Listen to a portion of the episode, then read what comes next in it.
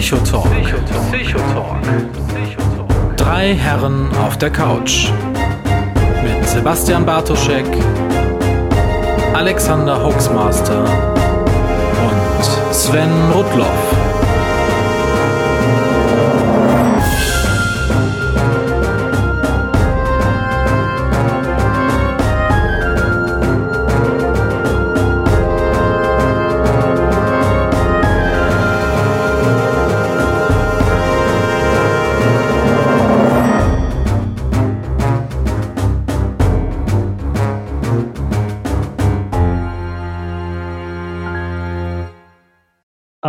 Wunderschönen guten Abend, äh, Deutschland. Ein herzliches Willkommen an die angeschlossenen Funkhäuser in Sachsen, Zürich und Wien. München hier ist nicht zu vergessen. München hier äh, und äh, die Vatikanstadt angeschlossen, äh, auch Hamburg natürlich.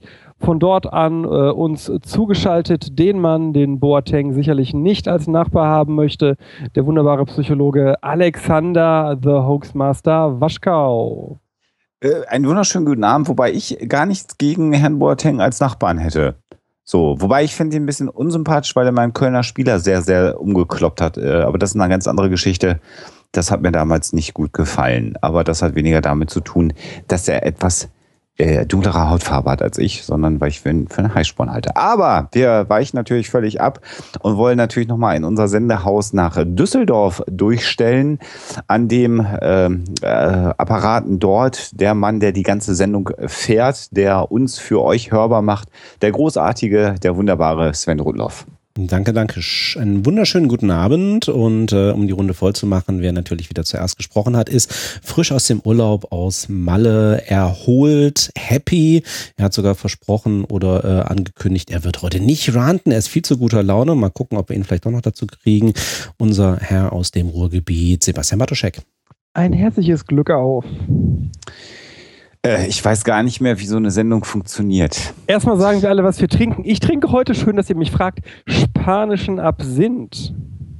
Was Oh. du dir alles leisten kannst, seit du ein. Management hast, das ist ja unglaublich. Ja, also ich habe äh, tatsächlich ist es so, wenn du 15 Flaschen kaufst, kriegst du 1 Euro Rabatt, kannst du hochrechnen, weil bei 20 Flaschen sind es dann 2 Euro, kaufst du 5000 Flaschen, ist der Spanier dir 6 Milliarden Euro schuldig und seit ich für die Weltbank arbeite, ist das die Art, wie ich einkaufe. So haben wir das lose. Griechenland. Ich kaufe hier ein. So haben wir es mit, Griechenland, mit Griechenland ja auch gemacht, ne? Da war es So. nur der Uso. Genau, genau. Und bei der Türkei, ich denke, da wird die Angie jetzt auch gut Raki einkaufen und zack gehört uns Istanbul.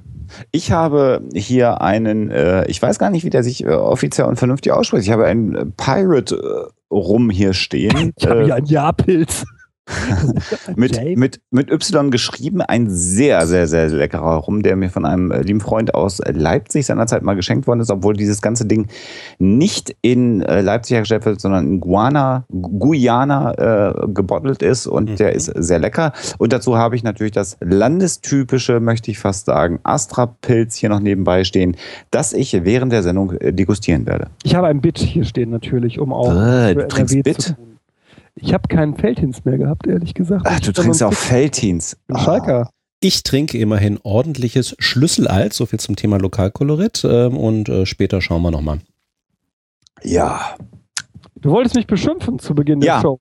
Ja, ich, äh, Sebastian, ich bin ja mit äh, vielen deiner Medienaktivitäten sehr einverstanden, aber ich habe heute äh, gesehen, dass du einen Artikel, in einem Artikel äh, zu Wort kommst, der den Titel trägt, äh, dürfen äh, Mamas sexy sein? Äh, ich müsste das jetzt nochmal gerade raussuchen, wie die Originalschlagzeile ist, weil ich will ja hier nichts Falsches sagen. Ich habe den Artikel natürlich nicht gelesen, sondern mich schon über diese Schlagzeile so massiv aufgeregt, als natürlich lebender und propagierender Feminist, der ich bin, äh, konnte ich das überhaupt gar nicht gutheißen.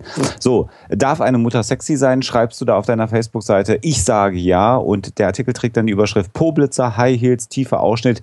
Wie sexy schickt sich für die Mutti? Äh, erschienen im Berliner Kurier, dieser Artikel.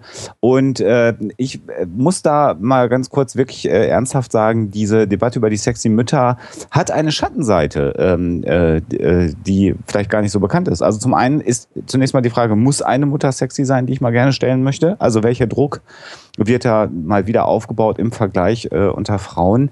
Und zum zweiten, Sebastian, das wirst du genauso wissen wie ich, dass ja viele werdende Mütter inzwischen bei uns in äh, Deutschland und auch in anderen Industrienationen dazu neigen, in Essstörungen zu verfallen, weil sie die Gewichtszunahme während der Schwangerschaft vermeiden wollen. Und so ein Artikel ist ja schon eher, also After Baby Body ist da ja das Stichwort, äh, sendet für mich eindeutig falsche Signale aus.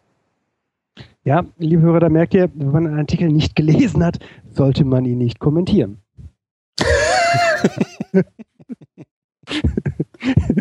es geht um nichts von den benannten Themen. Das ist gut. Aber äh, äh, auf Twitter das jetzt in 140 Zeichen mit dem Hashtag Aufschrei dahinter. Ja. Und äh, äh, ähm, äh, Augen auf oder wie das heißt. Schau hin, schau hin. Äh, und zack bin ich am Pranger. Äh, worum es wirklich in dem Artikel ging, für diejenigen, die ihn nicht gelesen haben, äh, eine Mutter hat sich äh, in Hotpants äh, ein, ein Selfie gemacht äh, auf einem Kinderspielplatz im Spiel mit ihrem Kind und wurde dann massiv von anderen äh, Müttern vor allem beschimpft. Und zwar aufs Übelste. Ja. Ja, und da war die Frage, war das richtig, die zu beschimpfen? Und da sage ich, nein. Dann muss man, dann muss ich an dieser Stelle den Berliner Kurier, äh, Kurier äh, für diese äh, Fehlerüberschrift, äh, ich werde morgen ein Leserbrief schreiben. ich, ich glaube, das ist wichtig, mit Einschreiben und Rückschein. Ja. Die Redakteurin, Ansonsten wird er auch nicht veröffentlicht. Ich kann dir ja. den Vornamen der Redakteurin sogar sagen. Äh, wie heißt nee, der Alexander sollte sie mit Nachnamen ansprechen, weil ja. das wird dann nicht ernst Ja, nee, den sage sag ich jetzt nicht, weil der auch nicht im Artikel steht, deswegen gebe ich nur die Susanne. Ja. Sehr gute so. Susanne. Sie haben die falsche Überschrift gewählt. So. Ja. Ja, man weiß ja nie, wer die Überschriften wählt. Kann ja beim Satz passieren. Hat man Normalerweise ja nicht, also zumindest bei Bild, niemals die, äh, die den Artikel geschrieben haben. Wieso weißt du denn, wie das bei Bild funktioniert? oh, da hat wohl jemand Gedächtnisverlust. Ah. Wo, apropos Gedächtnisverlust, wo ist denn jetzt diese scheiß Statistik? Die müsste doch jetzt da sein, oder? Nein, immer noch nicht. Ich ja, ich gucke später nochmal, wenn ich Zeit habe. Wenn mir langweilig ist, gucke ich Wenn, wenn du auch hier dazu kommst mal. ja, Gedächtnisverlust. Sven, was hab, hast du denn vergessen? Ähm, was habe ich vergessen? Ähm, Nein, ich habe nicht vergessen vorzubereiten. Nein, tatsächlich haben wir irgendwie für heute ja ein, äh, einen relativ bunten Kessel irgendwie aufgemacht mit unserem Hauptthema. Also Einstiegsthema, Gedächtnisverlust. Äh, Hauptthema ähm, mal so benannt äh, Psycho- und Neuroquatsch. Wir hatten ja im letzten Jahr mal so nach äh, Vorschlägen für Themen gefragt und äh, da kommen auch immer so mal ein paar Sachen hoch, wo man sagt so, ja, äh, aber das ist doch Schwachsinn in der Psychologie und da wird gerade wieder irgendwie eine neue, äh, neue Kuh durchs Dorf getrieben oder wie sagt man? Sau. Sau, Sau. Eine Siehste? Kuh durchs Dorf. Auch nicht das schlecht. Ist ja auch, das aber ist ja auch Im Rheinland ist es alles ein bisschen anders. Ja, hier werden Kühe durchs Dorf getrieben. Ich hab's vergessen. Ähm, und insofern, genau, ähm, wollten wir uns dann später mal über alle möglichen Sachen unterhalten. Deswegen auch der Hinweis zum Ranten von Herrn Bartoschek, nämlich, da können wir mal so alles rauslassen, was uns eigentlich immer stört, was der Psychologie oder irgendwie den psychologischen Wissenschaften vorgeworfen wird oder was da irgendwie für Pseudokram irgendwie rumfliegt, äh, der eigentlich vollkommen daneben ist. Und äh, schon mal für unseren äh, Chat auch, wenn ihr da noch irgendwelche Themen haben solltet, äh, können wir die gerne aufnehmen. Und dann gucken wir mal, ob wir, ob, ob wir den Sebastian noch zum Ranten kriegen. Da wurde also erstmal Tag Hallo der deutschen Chat. Zukunft im Chat äh, angesprochen. Ich weiß aber ehrlich gesagt nicht, was ich in diesem Kontext hier dazu sagen soll. Wenn du, mein Lieber oder meine liebe äh, Jasen, das nochmal ausführen kannst, dann gucke ich, dass ich das irgendwie eingebaut kriege. Aber das später dann. Äh, lustigerweise, also hallo Chat natürlich erstmal nach draußen. Schön, dass ihr alle da seid. Wer noch in den Chat reinkommen möchte, findet das auf der Seite www.psycho-talk.de, wie man zum Chat kommt. Da kann man sich dann äh, einloggen. Witzigerweise finde ich jetzt, dass äh, ich habe nicht aufgepasst, wann das äh, geändert wurde, weil das reinkam. Wir haben jetzt eine MILF im Chat. Ja. Finde ich lustig. Passt da hat ja letztens der Postillon äh, investigativ aufgeklärt, die meisten MILFs in Filmen haben in Wirklichkeit gar keine Kinder. Das ist ein Skandal. Ja. Hm. Alice Schwarzer soll das als echte Meldung interpretiert haben. Hört man. Hm. Angelika Milster. Angelika Milster. Milster. Milster. Mil Milster. Achso, Milster. Milz, Milster. Heißt, heißt die gute Dame. Ja, ja, das sind Filme, Jan 42. Also daran kann man nicht rum, rumdeulen. Ja, also wir wollen ähm, über das Thema Gedächtnisverlust zum Einstieg mal reden. Und ich glaube, Sebastian, da bietet sich zunächst mal auch ein Stück weit an. Wir haben das ja schon damals in München in grauer Vorzeit zusammen getan, aus verschiedenen Gründen, weil deine eigentliche Referatspartnerin da verhindert war und dann musste ich mir einen Rock anziehen und auf die Bühne kommen, was ich ja bis heute ganz schlimm fand und äh, da Ersatz spielen.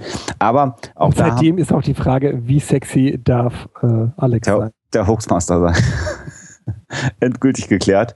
Ähm, äh, also da haben wir ja auch über das Gedächtnis gesprochen und äh, was ich ja als äh, Psychologe immer nicht müde werde zu betonen, ist ja, dass das Gedächtnis äh, auf der einen Seite eine prima Angelegenheit ist, aber eigentlich deutlich schlechter ist, als äh, man eigentlich so erwarten würde. Ne? Naja, die Analogien sind falsch. Ich finde nicht, dass es schlechter ist, sondern es ist nur dann schlechter, wenn man von den falschen Analogien ausgeht und die orientieren sich wiederum an dem, was so aktuell Stand der allgemeinen Technik ist. Also sprich, die meisten Menschen tendieren dazu, sich das Gedächtnis wie ein Computer vorzustellen. Oder ein Videorekorder. Früher, ja, damals, äh, vor 20 Jahren war das so. Aber heutzutage wie ein Re äh, Computer und äh, dieses Bild ist schlicht falsch und deswegen wird dann oft gesagt, das Gedächtnis sei ja äh, irgendwie gar nicht so toll. Äh, Im Gegenteil, das Gedächtnis ist wunderbar, nur es äh, macht eben nicht das, was wir von einem Rechner erwarten würden. Sprich, das Gedächtnis ändert seine Inhalte immer und immer und immer wieder, also rückwirkend auch. Ne? Sprich, alle mhm. Erinnerungen, die wir haben, sind im Detail alle so nie passiert. Das ist die wunderbare Erkenntnis. Deswegen vertrete ich ja auch stark konstruktivistische äh, Ansätze und zwar mit dem klaren Ziel, äh, dass man so äh, eine, eine einheitliche Biografie sich rückwirkend äh, erzeugt, erschafft und wir, wir speichern ganz viele Eindrücke auch gar nicht ab, sondern ergänzen sie dann bei Bedarf so, dass sie uns plausibel erscheinen. Riesenproblem bei Gericht. Mhm. Äh, und ja, dementsprechend äh, ist das alles auch nicht so bei Gedächtnisverlusten, wie man sich das vorstellt, dass äh, auf einmal ein Teil der Festplatte gelöscht ist, äh, sondern wenn man schon diese Analogie bemühen möchte, unbedingt, dann ist meist eher der Zugriff auf diese Platte gestört und nicht die Platte äh, gelöscht. Naja, gelöscht ist sowieso schwierig, aber äh, wir können ja mal, wenn es um das Thema Gedächtnisverlust, Amnesie geht, äh, muss man äh, vielleicht auch einmal vorherschicken, dass es ja unterschiedliche Gründe dafür gibt. Also das äh, Löschen, wenn ich bei der Löschanalogie bleibe, dann würde ich eher sagen, da ist was kaputt gegangen. Ähm, das gibt es natürlich auch. Das heißt, es kann natürlich sein, dass es Läsionen im Gehirn gibt. Das heißt, dass Bereiche des Gehirns beschädigt werden, dass da die Zellen sterben oder verletzt werden. Ähm, und dann ist es tatsächlich so, das wäre dann die Analogie, dass die Festplatte an der Stelle kaputt ist. Äh, das wäre aber tatsächlich ein Gedächtnisverlust, der eine rein formal organische Ursache erstmal hat. Und da kann man in der Regel, was Gedächtnisleistung angeht, dann auch wenig retten, so im Nachhinein, weil das ist halt dann weg der Teil des Gehirns. Äh, ist aber eher die Ausnahme bei Amnesie. Mhm. Wobei man auch dazu sagen kann, also wenn du von organischen Ursachen äh, sprichst, und das war auch schon gerade ein Thema, was im Chat hochkam, die Ursachen dafür sind natürlich vielfältig, ne? wo jeder sofort mhm. dran denkt, du hast eine Verletzung, irgendein Schädeltrauma, wie auch immer und eine so. Läsion, um mal den Fachbegriff. Eine Läsion. Ähm, Habe ich schön gemacht, ne? Läsion mal so einfließen lassen. Läsion.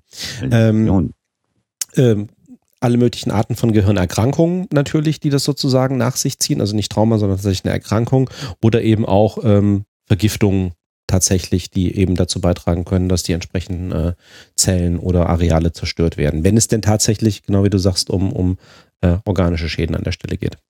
Zum Beispiel bei äh, dem Korsakow-Syndrom, das ich auf dem Schirm habe. Mhm. Also Mhm. Ich saufe mir meine Hirnzellen, vereinfacht gesprochen, äh, weg. Das ist äh, ein Teil des Ganzen. Hat ja. aber dann auch natürlich körperliche Sachen. Ne? Man kennt diese grobporigen äh, Nasen bei Korsakow-Patienten. Aber das ist äh, so lustig, wie dann immer so Leute finden, die irgendwie in diesem Bereich sind, tatsächlich ein nachhaltiger Gedächtnisverlust, mit dem die Personen da dann zu kämpfen haben. Äh, weitere organische Ursache ähm, äh, ist auch zum Beispiel ein Schlaganfall, also ne, eine Blutung im Gehirn, ja. Durch die dann auch Bereiche des Gehirns beschädigt werden. Äh, da ist es aber äh, häufiger natürlich so, das kennt dann ja auch jeder von einem Schlaganfall, dass das eher so im, im Bereich des ähm, Motorkortex häufig passiert. Das heißt also da, wo die Bewegungen gesteuert werden, deswegen ja häufig auch dann eine halbseitige Lähmung, weil normalerweise ein Schlaganfall nur auf einer Seite des Gehirns in der Regel stattfindet und dann erstmal diese Gehirnhälfte in Mitleidenschaft gezogen ist und dann auch die motorischen Teile. Aber natürlich können auch da die Teile des Gehirns betroffen sein, in denen Gedächtnisinhalte abgelegt sind. Weil vielleicht sollten wir uns so ein bisschen von den organischen oder somatischen, wie man auch sagt, äh, Ursachen entfernen, weil das ja schon eher der Beritt von Medizinern ist, finde, wo man das ganz gut dargestellt findet, äh, wie weit solche Sachen mit organischer Ursache führen können kann ich immer wieder Oliver Sacks empfehlen, der ja. Leider mittlerweile verstorbene. Übrigens, ich habe seine vier Aufsätze gelesen. Äh, Dankbarkeit heißt das Buch, das er noch kurz vor seinem Tod diese vier Aufsätze geschrieben hat, kann ich jedem empfehlen, denke ich bis heute drüber nach. Und der hat aber auf jeden Fall über Einzelfälle unglaublich viel an eben neurologischen Erkrankungen äh, dargestellt und beschrieben, äh, die eben zu Veränderung des Wesens äh, über Veränderung des Hirns geführt mhm. haben. Kann ich nur empfehlen. Und da dann eben auch genau das, äh, was wir angedeutet haben, es kommt natürlich immer sehr stark drauf an, welche Teile des Gehirns äh, sind dann tatsächlich gestört, was natürlich dann zu ähm, ganz unterschiedlichen Ausprägungen auch dann von, äh, äh, von Gedächtnisverlust führen. Also was wird nicht erinnert oder ganze Kategorien, also einfach nur Kategorien werden nicht erinnert. Ne? Also es kann eben durchaus sein, dass ähm, ähm man, ähm, also Amnestisches Syndrom, genau, das war's. Also ähm, ich kann mich zum Beispiel ähm, an alle möglichen Prozesse oder Handlungsabläufe kann ich mich wunderbar erinnern. Ich kann alle möglichen Sachen machen, ähm, aber mein episodisches Gedächtnis, also insbesondere, also was ich erlebt habe und zu meiner eigenen Person ist gestört. Das heißt, jemand hat einen massiven Gedächtnisverlust, ist aber sozusagen in seinen Fähigkeiten eigentlich noch, noch, noch vollkommen da. Alles, was er im Laufe des Lebens irgendwo gelernt hat, äh, ist noch da. Aber ähm, die Erinnerung an das, was der Mensch erlebt hat und was ihn eigentlich ausmacht, ist verschwunden an der Stelle. Das heißt, um es begreifbar zu machen, man kann auch Schuhe binden, Fahrrad fahren, schwimmen, kann sich eine Scheibe Brot schmieren. Also all das sind ja auch Prozesse, die im Gehirn abgelegt sind, mhm. die wir gelernt haben. Das alles ist nicht beschädigt, aber ja, du hast gerade schon gesagt, eben das Episodische oder das, das Persönliche ist halt massiv eingeschränkt. Ja. So, aber genau, ihr wolltet auf die mehr psychologischen Gedächtnis. Ja, Sebastian, Sebastian wollte das. Ich wollte das nicht, aber Herr Bartsch steckt da hier mal wieder den Ton vor. Ja, ich denke, das bietet, bietet sich an einem Psychologen-Podcast an. Ne? Das Ach, ist auch völlig abwegig. Völlig, Sebastian, das ist hier wieder mit deiner Springer-Attitüde da. Wir können meinetwegen auch gerne, wenn es relevanter ist, über den Einfluss von Homöopathie auf Gedächtnisverlust äh, diskutieren. nee, auch da bin ich für offen. Ja, ich würde lieber auf, über den Einfluss von ähm, extremistischen politischen ähm, Einstellungen auf Gedächtnisverluste vielleicht diskutieren. Das ist, sehr, das ist ein sehr spannender Punkt. Das ist ein ganz spannender Punkt, weil da ja offensichtlich sehr viele Leute äh, in einem zunehmenden Maße vergessen, äh, auf einer kulturellen, äh, kulturellen Ebene, was hier sich so im Land mal ereignet hat vor einigen Jahren. Habt ihr ähm, wunderbare Extra 3 äh, dieses wunderbare Extra 3 Mem gesehen zur ähm, Resolution, Völkermordsresolution in Armenien? Nee. Also, ne, Merkel und Steinbrück war, äh, Steinmeier, Entschuldigung. Merkel und Steinmeier waren ja bekanntermaßen nicht dabei, ne, bei der Abstimmung. Und äh, dann sagt äh, Steinmeier zu ihr, also, ne, als Sprechblase, was sagen wir denn jetzt? Und sie antwortet, wir sagen einfach, wir haben äh, nichts davon gewusst. Das funktioniert bei Völkermord immer.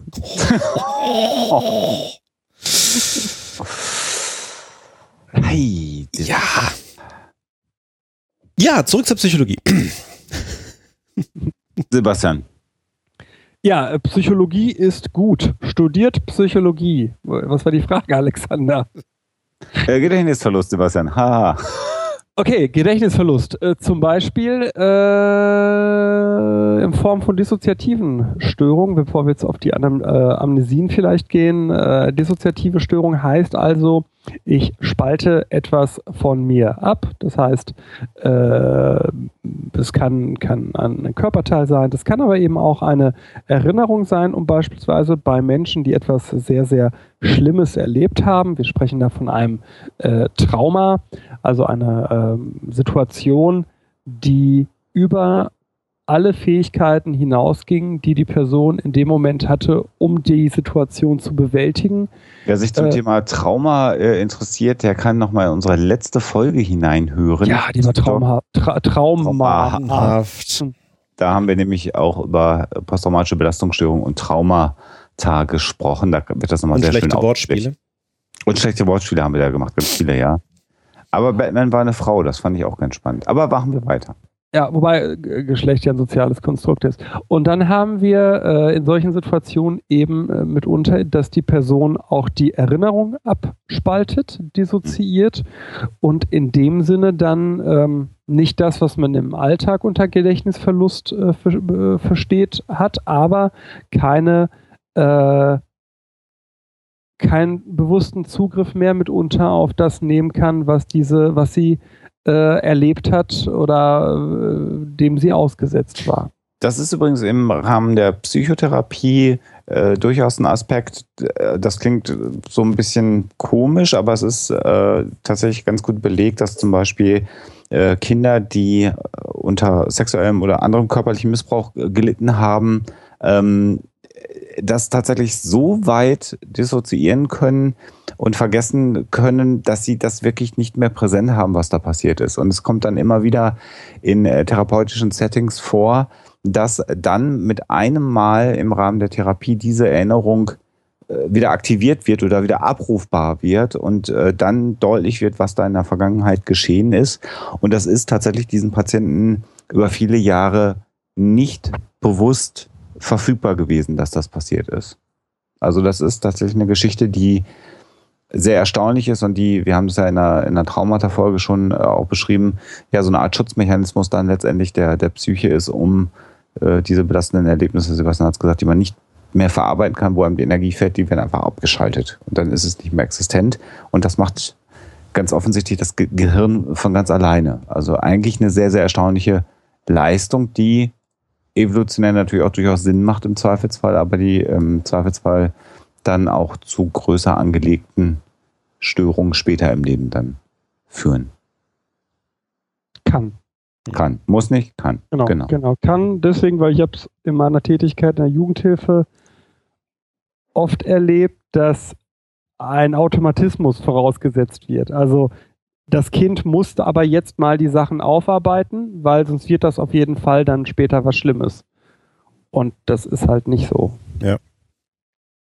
Das ist eben auch die grundsätzliche, äh, auch ne, fällt schon unter Psychoquatsch eigentlich, so diese Vorstellung, dass äh, äh, bei jeder Art von Therapie eigentlich du äh, äh, an die Wurzeln aus der Kindheit irgendwie dran musst, weil ansonsten kannst du das nicht lösen. Ja, ja und genau, und dass äh, äh, es einen Automatismus gibt, dass ein, eine bestimmte Art von Erlebnissen zu einer psychischen Störung führen müsse. Mhm, ja. Und ich habe ganz oft auch Richter erlebt, die, die total irritiert sind, wenn ich sage, ja, das, also anders, die, die, steht dann immer so im Raum. Das kann, muss also, aber nicht. Ja, aber steht dann immer so im Raum, da, aber das war doch schlimm. So, ne? Und dann, dann äh, wirst du komisch angucken, wenn du sagst, ja, das war schlimm, aber das hat nicht automatisch was zur Folge. Ne? So. Da ist aber ich kann auch einen komplizierten Bruch haben und trotzdem irgendwie geht es mir nach zwei Jahren super und ich habe keinerlei Folgeerscheinungen. Genau, ich könnte sogar, um das auf die Spitze zu treiben, ich kann sogar äh, äh einen Bruch haben und der verheilt von alleine tipptopp. Hm.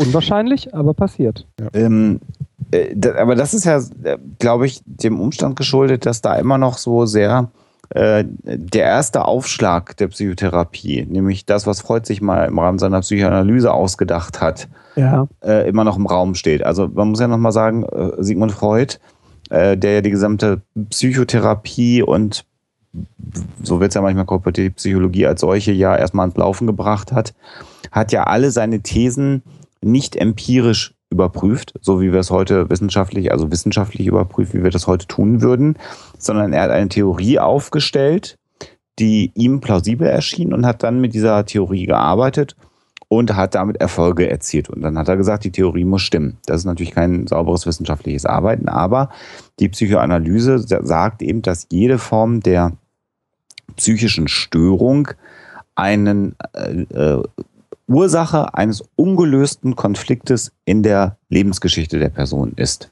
Und in einer Analyse soll eben äh, bis zu dem Punkt gegangen werden, wo dieser ungelöste Konflikt, also das kann Trauma sein oder andere Dinge, ähm, identifiziert wird, dann erlebt der Patient nochmal dieses, diese, diese Situation, ich mache es ganz einfach, nochmal durch in der Therapie. Damit ist dieser Konflikt gelöst und damit ist dann automatisch auch die psychische Erkrankung, das psychische Problem verschwunden.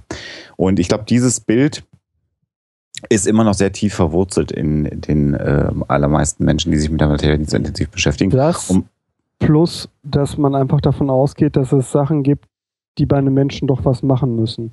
Mhm. Ja. Also wenn ich jetzt zum Beispiel ne, in meinen Fällen Kinder habe, die über Jahre äh, missbraucht werden, dann finde ich das eigentlich auch einen sehr nachvollziehbaren und sehr empathischen Ansatz zu sagen, dass, da, da, da muss doch was passieren. So, ne? Und damit ist dann eben gemeint eine psychische Störung. Ähm, ich glaube, die beiden Sachen spielen da zusammen rein. Mhm. Wie gerade auch im, im Chat nochmal gesagt wurde, das war auch ein Thema, das im Zusammenhang mit unseren ähm, Zuschauerfragen mal hochkam. Dieses ganze Thema der Resilienz, also der, der psychischen Widerstandsfähigkeit. Ne? Also die, die eben aus vielen äh, Quellen äh, natürlich stammen kann, dass ich einfach in der Lage bin, die Fähigkeit habe, entsprechende Krisen zu bewältigen. Ja, und ähm, jetzt, äh, das ist eben auch wieder individuell unterschiedlich, ähm, aber ich eben da auch, äh, ich sag jetzt mal, ein gewisses Immunsystem mitbringe, ja, das mehr oder weniger stark ausgeprägt sein kann, je nachdem, was, was mich da betrifft. Ähm, kennen wir ja von uns auch selber. Äh, dann später, es gibt einfach dann im Laufe des Lebens irgendwelche Dinge, die uns furchtbar fuchsen, die uns ständig ärgern, auch obwohl wir wissen, das ist irgendwie eine Nichtigkeit, aber es ist so angelegt, das geht uns sehr nahe. Und andere Sachen, ähm, wo andere dann irgendwie äh, schon längst irgendwie ähm, heulend und weinend in der Ecke sitzen, ähm, prallen uns ab. Ähm, entweder ne, aufgrund unserer Geschichte oder unseres sozialen Netzes oder einfach anderer Mechanismen ähm, unserer Gene. Unserer Gene. Ähm, ja, das ist entsprechend. Ähm, auch da, darin unterscheiden sich halt Menschen. Punkt. Ja. Außer eineiige Zwillinge. Aber das ist eine andere Geschichte, die ist eine, ja, erzählt wird. Ach so, Gene, ja, ja, wobei selbst eineiige Zwillinge können ja durchaus unterschiedliche Erfahrungen machen und auf die gleichen ja. Reize unterschiedlich reagieren. So ist das. Ich werde mich übrigens, glaube ich, für die Psi-Tests der GWUP anmelden. Weil? Äh, ich habe heute, äh, weiß nicht, ob ihr das mitbekommen habt, äh, ein Abgeordneter der AfD hat heute in Sachsen-Anhalt, das ist dort, wo früher sowjetisch besetzte Zone war, hat auf äh, eine Aussage, äh, wo ein, ein anderer Abgeordneter in seiner Rede sagte, es gäbe Länder, in denen Homosexualität mit Gefängnis bestraft wird, rief der AfD-Abgeordnete Gehlmann dazwischen, das sollten wir in Deutschland auch machen. Und ich habe, als das jetzt bekannt wurde, äh, gesagt, dass Gehlmann sagen wird, da wurde einfach falsch protokolliert. Äh, ich habe das nie gesagt und das erst an anderer Stelle. Und ich erfahre gerade eben, dass mittlerweile Herr Gehlmann äh, erklärt, dass diese Aussage so nicht gefallen ist und sich außerdem auf einen völlig anderen äh, Absatz der Rede bezogen habe. Ich kann AfD wahrsagen. Ist jetzt aber keine sonderlich großartige Leistung. Mhm. Im Chat kam gerade mal die Nachfrage, ob man denn Resilienz mit einem Verlust von Empathie bezahlen würde. Äh, kurze Antwort, nicht notwendigerweise. Also nur, nur mhm. weil mich etwas jetzt persönlich nicht besonders stark berührt, heißt das ja nicht, dass ich nachempfinden, also in Anführungsstrichen, nachempfinden kann, wie das andere Menschen berührt. Also gerade wenn man ne, dann wieder in den, in den Bereich Pflegeberufe geht, ja, ähm, zum Beispiel, ähm, da, da haben Menschen schon ein sehr gutes Gefühl dafür, wie etwas auf andere wirkt, aber man selber, also im, im Gegenteil, es kann sogar so sein, äh, auch da wieder ein gewisser Schutzmechanismus ähm, mir selbst gegenüber. Ich verstehe sehr gut, was das mit anderen macht, aber ähm, ich, ich habe eine gewisse Rolle in dieser Situation, die ich, die ich äh, ausüben möchte und ähm, deswegen lasse ich das nicht so nah an mich herankommen und wenn ich die entsprechenden Mechanismen habe, dann lasse ich das auch nicht so nah an mich herankommen, äh, um eben auch in der Situation mit den Menschen, die es halt wirklich betrifft, zu funktionieren. Also ähm, das eine schließt das andere nicht aus. Ich habe aber, weil wir so ein bisschen abzweigen, noch ein prima, prima Beispiel für Gedächtnisverlust oder für, für eine Ursache für Gedächtnisverlust. Es fällt dir nur gerade nicht ein. nein, nein, ich würde es gerne sagen. Äh, nämlich der berühmt-berüchtigte Filmriss. Äh, es gibt nämlich auch durchaus eine äh, durch Vergiftung oder na gut, eigentlich ist es dann ja schon eine Vergiftung. Ja. Also Substanz äh, induziert, aber auch Drogen äh, können das äh, hervorrufen. Also der eine ist eine Droge.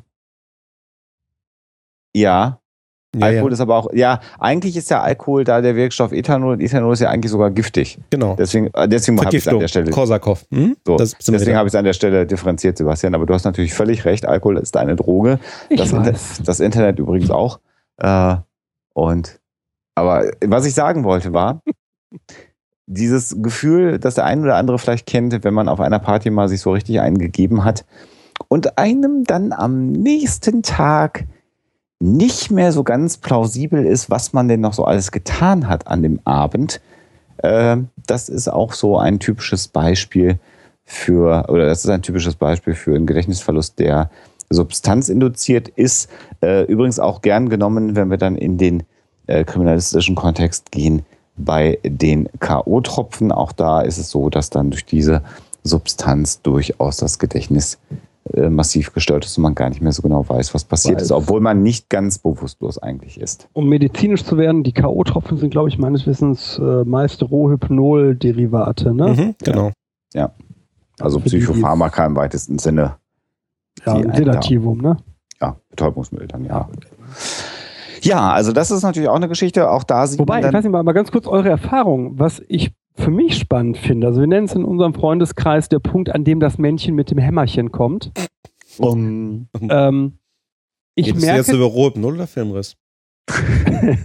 Entschuldigung, die Frage war eine, eine, eine berechtigte ah. Frage bei meinem Freundeskreis Sven. Ja, da hast du recht. Äh, ich rede über Alkohol. Und äh, was mir aufgefallen ist, ähm, das hängt bei mir gar nicht mit der Menge zusammen. Ich weiß bis heute gar nicht, womit es zusammenhängt, aber es gab Abende, da habe ich wirklich nicht viel für meine Verhältnisse getrunken und hatte einen Filmriss. Und es gab Abende, da habe ich für meine Verhältnisse richtig viel gesoffen und habe keinen Filmriss. Ist das bei euch ähnlich? Ich kann äh, behaupten, dass ich eigentlich bisher noch nie einen Filmriss hatte. Äh, Dito. Was nicht heißt, dass es nicht schon auch durchaus Abende gab, die ich dann irgendwo liegend in der Ecke verbracht habe. Das Bedauerliche dabei. Äh, du erinnerst ist, dich noch dran. Ist, ist, ist die Tatsache, dass ich eben keinen Filmriss hatte. Also diese, ich kenne auch den um, sehr gut, der dann kommt, aber der hebelt mich dann immer aus äh, oder es ist ja, ich, in meinem Alter trinkt man ja auch nicht mehr so viel, aber als ich noch jung und äh, Jungspunde. jung und sport, sportlich unterwegs war, war es dann schon so, dass dann so, so dieser maximale Knalleffekt kam und ich einfach absolut volltrunken war. Aber in der Regel dann alles noch mitgekriegt habe, eher so eine Paralyse hat, dass ich mehr oder weniger noch grinsend in der Ecke sitzen konnte und dann irgendwann verschlafen bin. Äh, aber so diesen Filmriss. Äh, der Filmriss kommt übrigens auch nicht das, das haben wir, wir haben ja viel darüber diskutiert mit den Jungs, der kommt gar nicht äh, am maximalen Zeitpunkt des Trinkens, sondern meist, wenn du, also zum Beispiel du, du trinkst irgendwie in einer, keine Ahnung, in einer Kneipe oder so und gehst dann irgendwie nach draußen aus Gründen. Man hat ja, eher, ne, du hast ja immer ganz viele schlaue Gründe, irgendwas zu tun, wenn du betrunken bist. Gehst ja. nach draußen, hast die frische Luft und dann, klack, dann ist vorbei. Mhm. Egal, ob du da den maximalen Punkt des Alkoholkonsums hattest äh, oder eben nicht. Vielleicht ist es bei, ja, das war, das wäre jetzt eine interessante Studie, die man mal überprüfen müsste. Vielleicht ich stelle mich zur Verfügung für die Wissenschaft. ich, ich, stelle mal die, ich stelle mal die These an, dass man vielleicht gerade immer am Maxipunkt mal im Punkt des Alkohols das Bedürfnis hat, nach draußen zu gehen. Und dann mhm. zusätzlich. Also das kann ich, das kann ich widerlegen. Ähm, ich rauche ja und ich rauche mehr an einem Abend, wo ich Alkohol trinke und gehe regelmäßig raus. Und es gibt dann ab und an, ich habe ja nicht regelmäßig einen Filmriss, aber bei den Episoden, wo ich einen Filmriss hatte, hatte ich äh, den einen eigentlich Nee, auch nicht. Relativ früh, relativ spät. Also ich kriege kein System da rein. Hm. Äh, aber das ist klar, ist es nicht so, also da. Du brauchst eine größere Stichprobe. ja. Wir Der Rio macht mal da, auch mit. Wissenschaftlich kontrollierten Bedingungen müssen wir uns mal die Kante geben. Aber ähm, da, da, da kommen wir. Das machen wir ungefähr alle zwei Monate. Ja, wir kommen vom Pfad ab, aber ich glaube, da, da, da spielen auch noch so andere Faktoren. Äh, ähm, äh, Ausgeschlafenheit, Nahrungsaufnahme, äh, generelle Konstitution, also all das spielt ja, ja spielt ja da auch noch mit rein. Ne? Das, das hat im Chat Kadu äh, gepostet, was ich in dem Zusammenhang einen sehr passenden Nick finde, aber das am Rande. Ja. Hallo Whisky-Fans.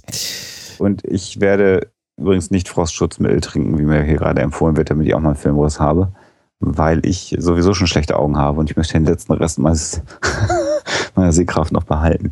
Ich knarze äh, etwas, wird mir hier gerade gesagt. Ja, zwischendurch ja. bist du immer mal so am Knarzen, Sebastian. Ich kann mir gar, tatsächlich gar nicht erklären, wieso. Ja. Aber tu, tu mal nichts, es kann schlimmer werden. Genau, mach mal lieber nichts. So knarzt du nur alle paar Minuten mal ein bisschen. Das könnte, könnte schlimmer werden. Wir hatten noch äh, keinen Stream-Abriss. Nein, äh, sag sowas nicht. Bist du ich bin, abergläubisch? Nein, ja. nein, wir haben, wir haben jetzt im Zusammenhang mit unserer kleinen Tochter gelernt, sobald wir kommentieren, was sie gerade tut oder nicht tut, das sollten wir nicht tun, weil in dem Moment hört sie damit auf oder fängt sie mit ja, etwas anderem ja, an. Ja, das, das ne? Guck mal, sie spielt ja ganz ruhig. Hm, ja, genau, nein. Sag, sagt man nicht. Oh, sie ist ja ganz super. Mm -mm, nein. Mhm. Ähm, dabei fällt mir ein, äh, eine ganz andere Art von interessantem Gedächtnisverlust fällt auch unter Amnesie, infantile Amnesie, Kleinkinderamnesie. Ja, das ist auch spannend. Äh, nämlich ähm, ähm, diese schöne Geschichte, man ist unfähig, sich an Ereignisse zu erinnern, die in der frühesten Kindheit stattgefunden haben. Wobei auch da irgendwie die Aussagen schwanken, das ist auch individuell ein bisschen unterschiedlich, aber normalerweise sagt man so, ja, so vorm zweiten, dritten Lebensjahr wird es schwierig. Und zumindest bei dem, was ich gefunden habe, als ich mir ein bisschen recherchiert habe, man weiß eigentlich noch gar nicht, warum das so ist. Also man vermutet, es hat mit der Gehirnentwicklung zu tun. Das hat gesagt wird, ja, natürlich, in dem Alter entwickelt sich natürlich dann auch das, also es ist zwar eine gewisse Erinnerung da, aber ähm, das Gehirn von Kindern entwickelt sich noch so stark und die Art, wie die quasi auch das Gedächtnis so äh, ähm, organisiert ist, ändert sich dann im Laufe der Zeit, sodass man einfach das nicht mehr abrufen kann, weil das ist sozusagen in einem Dateiformat gespeichert, äh, auf das man später keinen Zugriff mehr hat. Um einfach ähm, nochmal eine Falschcomputer-Analogie zu benutzen. Genau.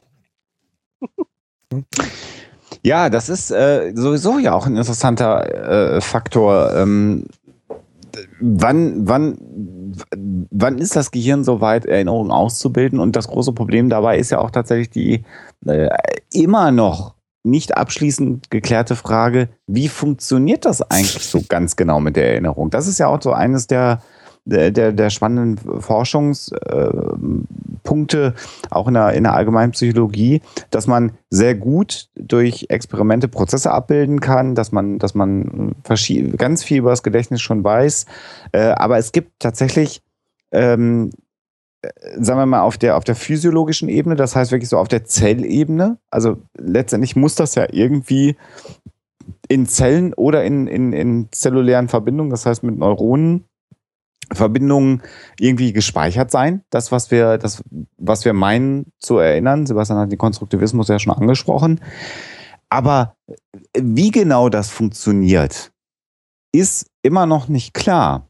Was aber ganz spannend ist, ist, dass im Rahmen von äh, äh, Gehirn-OPs man ja heutzutage, je nachdem, was gerade operiert wird, äh, ja dazu übergeht, tatsächlich ähm, lokal zu betäuben. Das heißt, der Patient bleibt bei Bewusstsein, ist in so einem, in so einem Dämmerzustand, aber bewusst noch, noch, noch anwesend. Und wenn man zum Beispiel jetzt einen Tumor operieren möchte, kann man dadurch, dass man Strom anlegt an bestimmte Areale, bevor man dann mit dem Skalpell dann schneidet, äh, tatsächlich testen, wenn man dann so eine kleine Elektrode anlegt und die unter Strom setzt. Da hat das die gleiche Wirkung, als ob da die Nervenverbindung gekappt wäre. Äh, oder es wird gereizt, äh, eine Verbindung. Und bei solchen Operationen berichten dann immer wieder Patienten auch, ähm, das klingt jetzt ganz grauslich, aber es ist halt total gut, weil man keine Areale kaputt macht bei so einer OP, äh, von denen der Patient eine maximale langfristige Schädigung hat und man kann viel genauer operieren. Aber da kann es durchaus passieren bei so einer OP, dass so ein Areal gereizt wird und plötzlich hat der Patient extrem starke Erinnerungen an etwas, die mhm. plötzlich völlig plastisch da sind. Das heißt, wieso um wieder mal eine völlig falsche Analogie zu benutzen, die Play-Taste auf einem Videorekorder, die plötzlich gedrückt wird und dann kommt so ein alter Film wieder. Ähm, das heißt, die Zellen, ja, Zellverbindungen auch, ja, aber was genau passiert von einem Ereignis, was unseren Sinnesapparat erreicht, bis zu dem Moment, wenn man sich am nächsten Tag oder auch von mir aus nur eine Minute später daran erinnert, ist nach wie vor eher ungelöst. Oder Sebastian weiß es inzwischen. Ja, aber ich werde es jetzt heute hier nicht verraten. Gut. Nein, natürlich weiß man damit, nicht. Damit wartest du, bis es einen Nobelpreis für Psychologie gibt. Genau, weil den für Physiologie will ich nicht annehmen. Den für Literatur kriegst du als Deutscher nur, wenn du in der Waffen-SS warst und somit warte ich auf den Nobelpreis für Psychologie.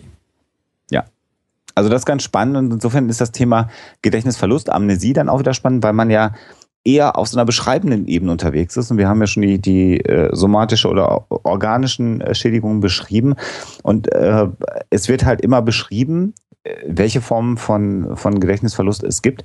Aber so den, den klaren Grund, was passiert da gerade? Sebastian hat es ja sehr schön geschrieben. Also der, der Abruf ist häufig nur gestört. Das heißt, man geht davon aus, dass das, was angelegt ist, physikalisch, wenn ich es mal so formulieren möchte, vielleicht, ist noch da, aber man kommt nicht mehr dran. Und man kann das aber auch meist dann nicht lösen, weil man ja nicht weiß, wie dieser Abruf funktioniert und kann dann nur hoffen, dass das Gehirn, dass er sehr selbstregulativ ist. Äh, das ist das Stichwort Neuroplastizität. Mhm. Das heißt, das Gehirn ist durchaus in der Lage. Früher hat man ja immer gesagt, abgestorbene Gehirnzellen kommen nicht mehr wieder. Ähm, heute ist man da deutlich schlauer und sagt doch, das Gehirn regeneriert auch Zellen.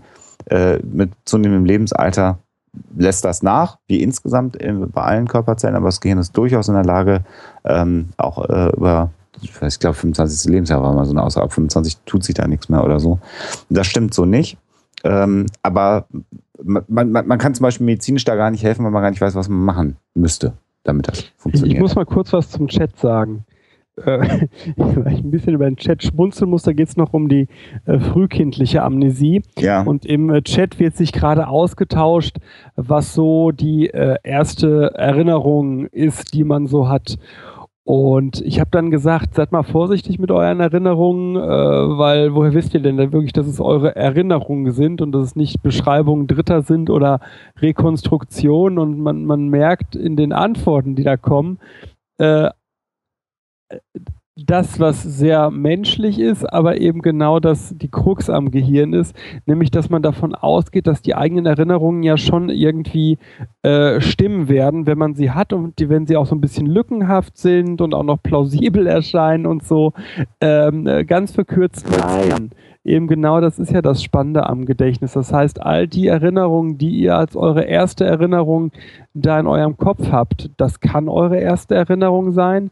Die könnt ihr aber auch viel später erst rausgebildet haben, als ihr euch das erste Mal gefragt habt, was eure erste Erinnerung ist. Ab dem Moment, wo ihr diese Erinnerung dann aber ausgebildet habt, ist sie für euch nicht mehr zu unterscheiden von einer äh, echten alten Erinnerung. Ne? Also alle Erinnerungen sind konstruiert äh, und es kann äh, so oder so konstruiert, weil sie sich nachhinein äh, ändern. Aber insofern ist das Argument, weil es äh, logisch ist, weil es passend ist oder oder äh, kein Argument. Wir können schlicht nicht sagen, was unsere erste Erinnerung im Sinne einer Beschreibung einer objektiven Vergangenheit ist, weil wir keinen äh, Kriterium haben im Alltag, äh, um das festzustellen? Ähm, ein Beispiel, glaube ich, äh, dass das ganz gut ähm, vielleicht auch greifbar ist, ist, je älter man wird, äh, so Schulabschlussfeiern. Mhm. Finde ich ein sehr schönes Beispiel, wo man sich dann so alle paar Jahre mal trifft und bei diesen Ereignissen über früher redet. Ähm, mhm. Und äh, mir selber ist das auch schon aufgefallen. Ich beobachte das dann aber auch bei anderen, dass die Geschichte, ich sag mal, was ich fünfjähriges Abiturtreffen, da erinnert man sich an eine Kursfahrt und dann wird darüber erzählt, und das ist eine lustige Anekdote, die man sich erzählt. Fünf Jahre später ist diese Geschichte leicht abgewandelt, ja. ist noch ein bisschen lustiger, ist noch ein bisschen absurder und da ist ein Detail drin, von dem man sagen würde, das habt ihr vor fünf Jahren nicht erzählt. Also gerade wenn man selber nicht dabei war, sondern wenn man es als Außenstehender beobachtet. Aber keiner widerspricht und alle erinnern sich dann auch an diese etwas absurdere und ja. überspitztere Variante. Und das zeigt eben genau, dass man so eine Erinnerung konstruiert und äh, danach, nach diesem Ereignis, ist diese Erinnerung dann auch so. Das ist äh, wirklich, äh, dessen sollte man sich bewusst sein, dass in dem Moment, wo man eine Erinnerung anfasst, bildlich gesprochen, man sie im Prinzip schon verändert hat. Ähm, und äh, hier gab es auch die Frage, warum kann man sich im Alter besonders gut an Ereignisse in der Kindheit erinnern? Da ist ebenso die Frage, wieder, sind das die realen Erinnerungen oder sind das die Geschichten, die man sich mit seinen Eltern auch immer erzählt hat? Weißt du noch früher? Also ich könnte heute behaupten, ich kann mich daran erinnern, wie ich mit knapp anderthalb, zwei Jahren so ein, so ein Affen mit so zwei äh, äh, Schlagdingern in der Hand geschenkt bekommen habe. Und dass der mich furchtbar genervt hat. Könnte ich behaupten, weil es gibt da Filme von und das haben diese, diese Filme, Super 8 Filme und die Geschichten haben mir meine Eltern jetzt ungefähr eine Million Mal erzählt und ich weiß, dass auf diesem Film, wenn sie mir keinen Quatsch zeigen, ich das bin und dass ich diesen Affen, den man da aufzieht und dann klappert er da, dass ich den doof fand. Ich habe aber null Erinnerung an diesen Affen. Mhm. Null. Ich könnte das zu meiner Erinnerung machen und könnte mir das konstruieren und könnte sagen, hm, ich drehe mich mal um gedanklich und dann sehe ich den vor mir. Das könnte ich machen, aber ich habe keine Erinnerung an diesen Moment, obwohl ich letztendlich an die Situation als solche inzwischen natürlich eine Erinnerung habe, weil dokumentiert worden ist, dieses Ereignis. Und äh, da, dieser Umschwitzpunkt, an der Stelle umzuswitchen und das dann doch zu seiner eigenen Erinnerung machen, da sagen, das, das, das, fühlt sich für viele Menschen nicht gut an, weil sie dann sagen, oh, das ist ja gar nicht die Wahrheit und ich glaube dann etwas, was nicht die Wahrheit ist. Aber das ist halt Quatsch, weil wir Konstruktivismus, auch dem hänge ich an, wesentliche Teile, wenn nicht gar alles, von dem, was wir so speichern, halt konstruieren. Das machen wir. Und, die, äh, die, die lustigste Geschichte, um das vielleicht ein bisschen äh, lustig nochmal ausklingen zu lassen, diesen Aspekt.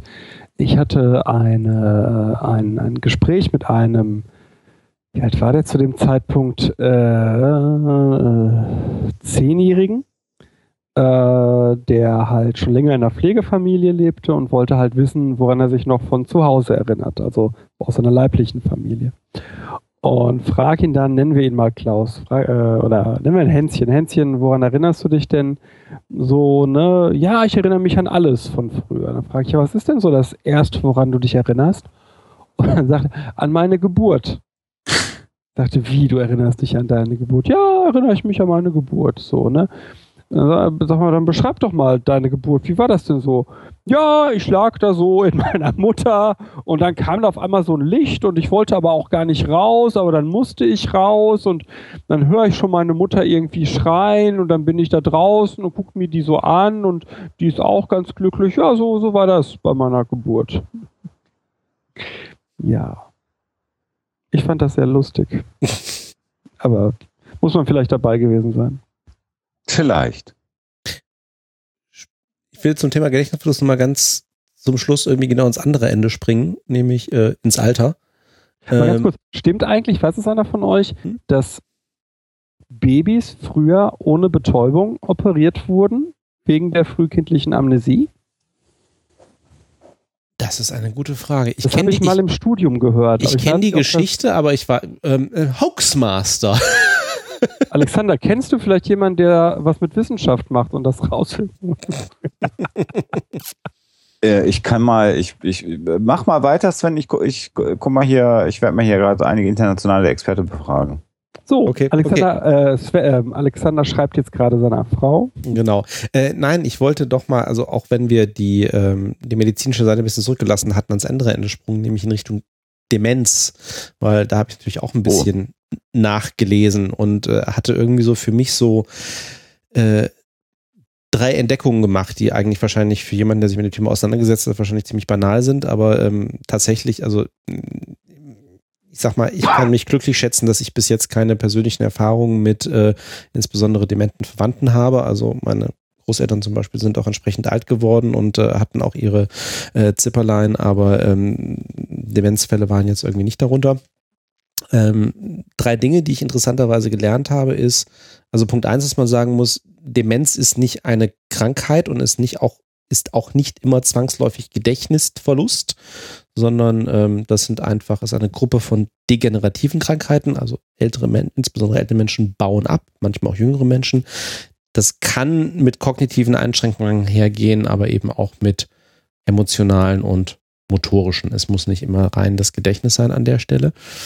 Ähm, zweites Thema war, dass von diesen von der Demenz das Alzheimer tatsächlich mit ungefähr 60 Prozent der Fälle die häufigste ist und daneben gibt es dann noch diverse andere.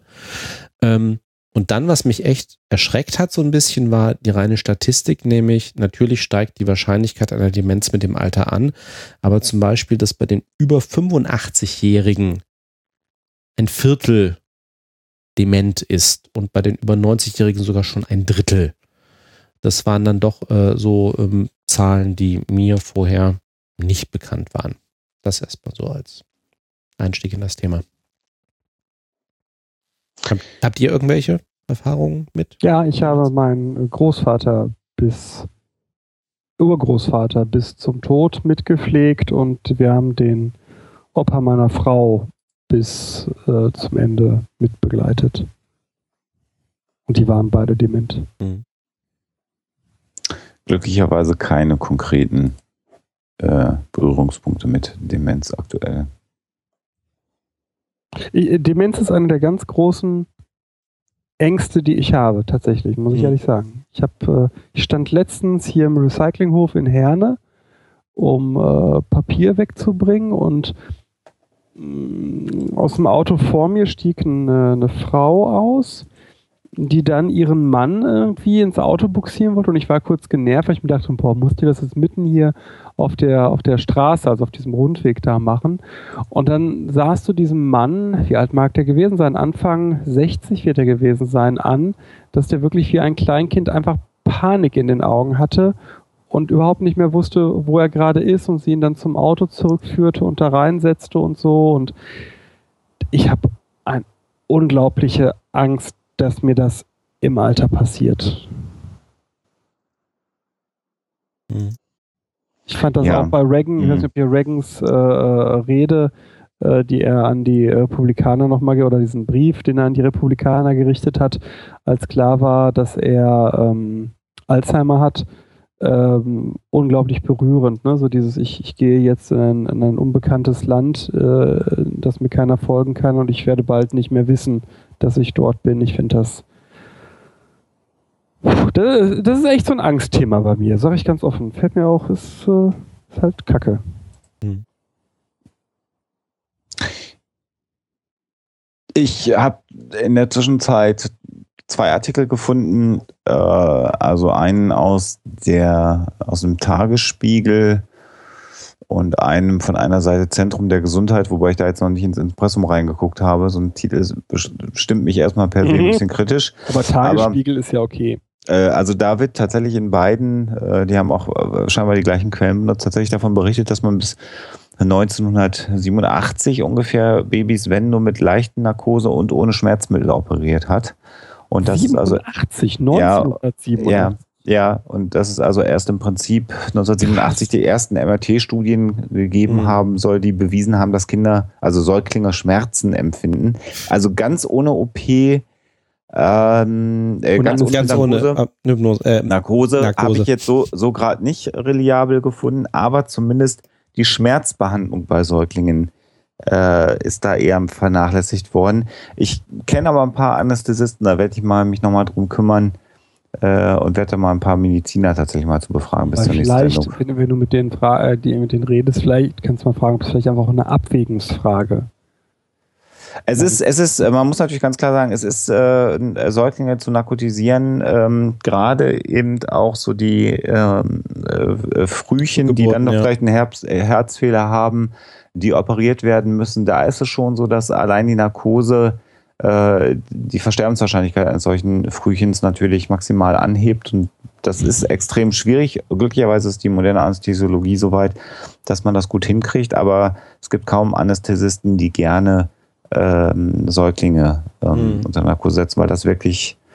äh, auch manchmal eben nicht gut gehen kann. Und das natürlich dann auch aus dem Kontext heraus für alle Beteiligten, inklusive der, der Ärzte, die da operieren, eine unschöne Angelegenheit ist. Also irgendwie glaube ich, ähm, wenn ein sehr alter Mensch bei einer Operation verstirbt, hm, aber ja. ganz junges äh, Säugefrühchen irgendwie, obwohl jedes Leben wertvoll ist, brauchen wir jetzt bitte nicht werden, aber das ist nochmal eine andere emotionale Belastung dann. Ja. So wird es berichtet von verschiedenen Stellen.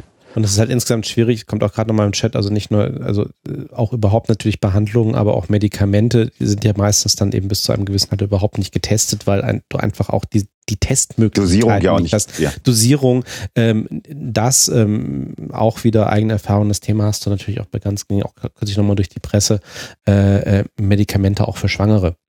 Also, mhm. weil äh, du, du mhm. willst das Risiko nicht eingehen. Du müsstest ja eine mhm. klinische Studie mit Schwangeren machen, ähm, ob tatsächlich bestimmte Medikamente äh, negative Auswirkungen auf, auf, auf Mutter oder, oder, oder Kind haben oder, oder eben auch nicht. Äh, und das sind natürlich dann irgendwie Situationen, wo, wie, wie soll ich da klinische Studien machen, ordentlich irgendwie mit. mit, mit ja, es sind also, ich habe eben gerade so beim Überfliegen gelesen, dass da MRT-Studien gemacht worden sind, um überhaupt zu gucken, ob da eine Schmerzempfindlichkeit mhm. stattgefunden hat. Und allein das ist ja auch extrem aufwendig. Also ne, Kind wäre eine OP, sowieso mal schwierig für die Eltern, wenn man dann sagt, wir würden übrigens ganz gerne nebenbei nochmal hier so eine Mützchen aufsetzen und nebenbei nochmal eine Gehirnströme messen. Mhm. Ist sicherlich ethisch und auch vom Design her nicht ganz einfach, das mhm. zu tun. Sind jetzt schon ein paar Themen hochgekommen, auch zum Thema, was, was, kann helfen, zum Teil auch äh, bei Demenz oder generell um Erinnerungen anzuregen. Also was wir auch in früheren Sendungen ja auch schon mal gesagt haben. Ähm, die Frage ist natürlich immer, äh, was, was ist sozusagen äh, durch welchen Grund auch immer ähm, im Gehirn gestört und gibt es vielleicht andere Wege, um Erinnerungen tatsächlich wieder zu aktivieren?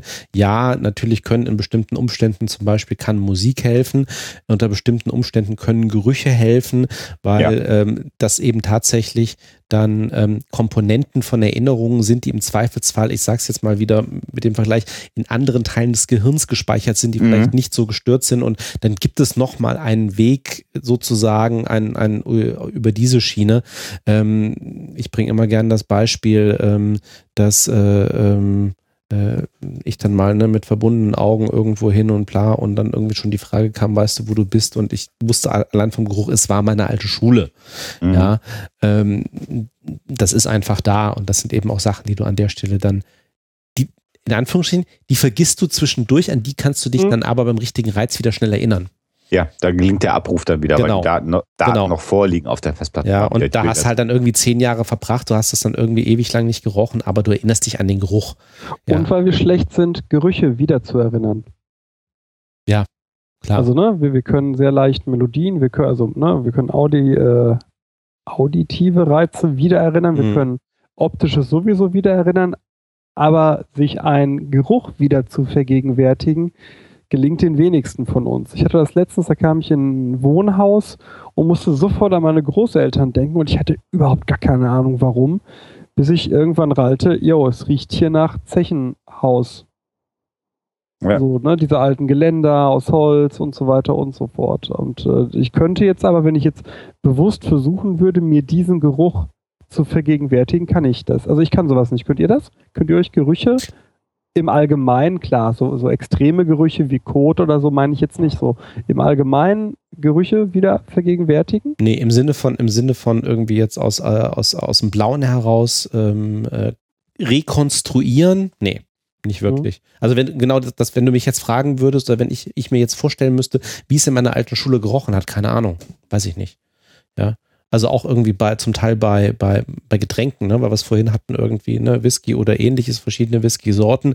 Ähm, wenn ich einen bestimmten Whisky rieche, dann kann ich wiederum sagen, ah, das ist der. Mhm. Ja, aber ich könnte dir jetzt nicht aus dem Blauen heraus sagen, ja, also ne, ich könnte jetzt vielleicht so Platte aussagen, ja, der eine ne, riecht ein bisschen rauchiger irgendwie als der andere, aber das ist jetzt keine echte Rekon ne, Konstruktion irgendwie des, des Geruches bei mir. Und du, Alexander? eingeschränkt. Ähm, äh,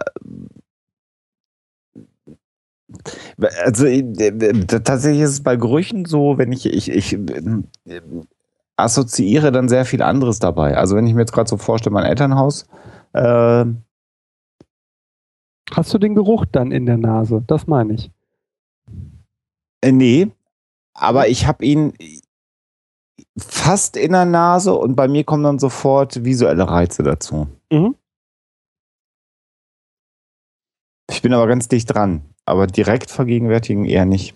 Am Ende der Nase, so wie am, auf, am Ende der Zunge. Nee, auf, Ja. der, hast, Ja. äh, äh, auf der Nase, wie man es auf der Zunge hat.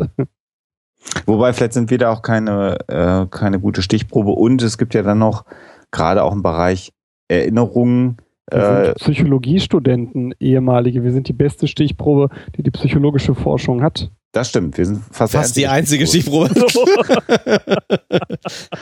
Ich wie, wie, wie, wie, wie, hieß- wie, wie hieß nochmal die, die englische Abkürzung? Was sind wir? Ähm, das, äh, da gab es doch schön die, die, die, ähm, äh, ein, ein, eine wunderbare Begrifflichkeit, um dieses, äh, um dieses Problem der, der eingeschränkten Verallgemeinerung der Ergebnisse von statistischen Studien zu beschreiben, äh, weil eben die Stichproben immer so äh, äh, die, die White, äh, ich muss es nachgucken.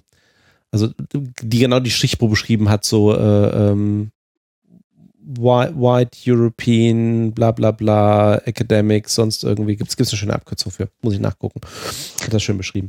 Ähm, nur noch Ich- mal, um das, um, das, um das aufzuklären, wir haben nämlich im Chat jemanden, der sagt, äh, er arbeitet auf einer Neonatalstation. Ja, man demnach, man kann sogar Frühchen geboren, 32 Also Schwangerschaften, Neonatal heißt, äh, was? äh, früh, also ähm, äh, ähm, frisch, gebor äh, Frisch frisch, geboren. nach Geburt. frisch, Frisch, frisch geboren. frisch geboren, ne? Genau. Neugebo Neugeborenen, Neonatal, Neugeboren, heißt es auf Deutsch. Äh, Station. Äh, man kann sogar Frühchen geboren, zwei- zwei- äh, 23. Schwangerschaftswoche super narkotisieren. Prämedikation ist kein Problem. Ähm, Intubation vor OPs bei Neugeborenen, Früh, äh, Frühchen geht. Also ist machbar sozusagen von der, von der ähm, medikamentösen Seite her.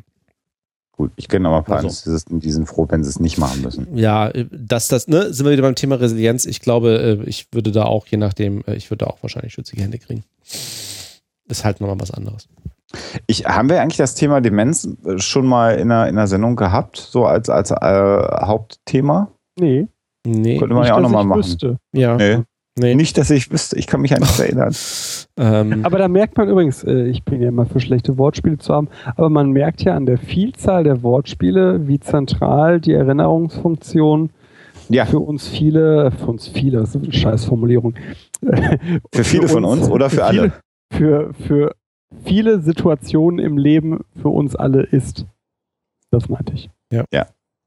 und ja, auch wenn wir das Thema irgendwann nochmal aufgreifen, also auch gerade jetzt, äh, wenn wir dann so demnächst in Richtung Psychoquatsch übergehen, es gibt ansatzweise ein paar Medikamente, die vielleicht bei Demenz ein bisschen unterstützend helfen können.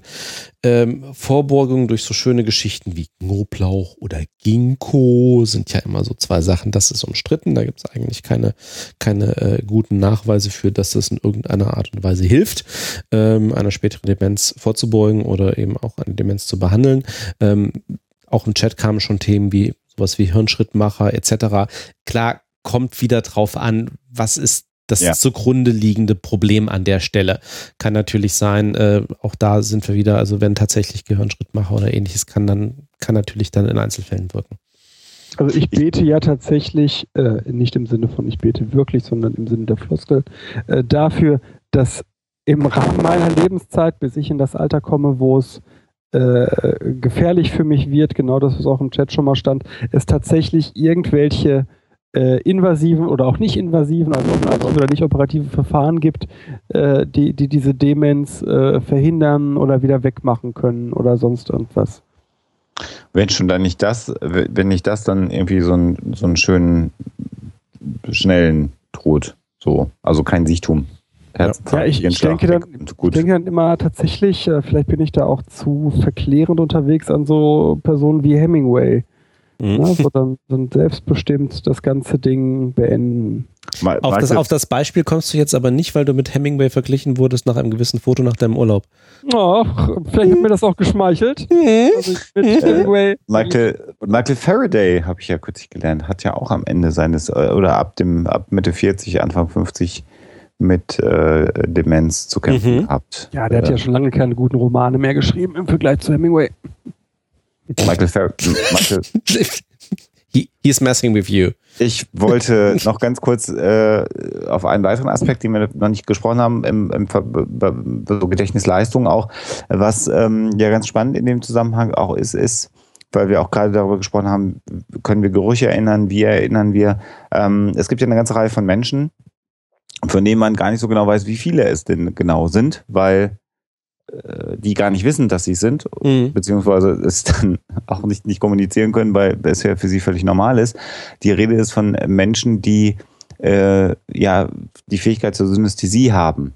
Ähm, also das sind, äh, äh, damit beschreibt man, dass bestimmte Reize, unterschiedliche Reize zusammen verarbeitet werden. Äh, versteht keine Sau, was ich hier gerade erzähle, soll heißen, das gibt es in den verschiedensten Kombinationen. Also äh, es gibt Menschen, ich, ich kenne ein paar Synästhesisten, die das im musikalischen Bereich haben, die haben bei bestimmten Musikrichtungen, bei Liedern ähm, zum Beispiel Farbwahrnehmung relativ stark. Und zwar nicht, weil sie sich das vorstellen, sondern äh, klassische Musik ist für jemanden blau. Also immer wenn klassische Musik läuft, hat er nicht nur die Empfindung, dass klassische Musik läuft, sondern er hat die Empfindung blau.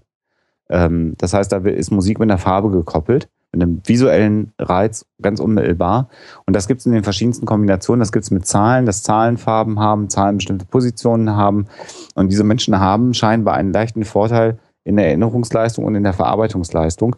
Aber da die, ihnen das ja nicht bewusst ist, dass das eigentlich nicht die man weiß ja noch nicht mal, ob es die normale Wahrnehmung ist, äh, ähm, äh, wird man wahrscheinlich nie so ganz genau herausfinden, wer alles Synästhesist ist. Ähm, ich ich frage das immer ganz gerne, wenn ich, wenn ich einen Eindruck habe, dass da jemand sowas haben könnte, weil ich das dann immer ganz spannend finde. Ich habe es nicht. Ähm, und ähm, das hat aber auch scheinbar Einfluss auf die Gedächtnisleistung, weil da mitunter bessere Gedächtnisleistung vorhanden ist. Ich habe das eingeschränkt bei Zahlen. Der Alexander wird meinen Tick äh, kennen und bestätigen können, Hm. dass ich ganz viel Zahlensymbolik mag. Und Mhm. die mache ich gerne, weil sich Zahlen mitunter für mich richtig oder falsch anfühlen.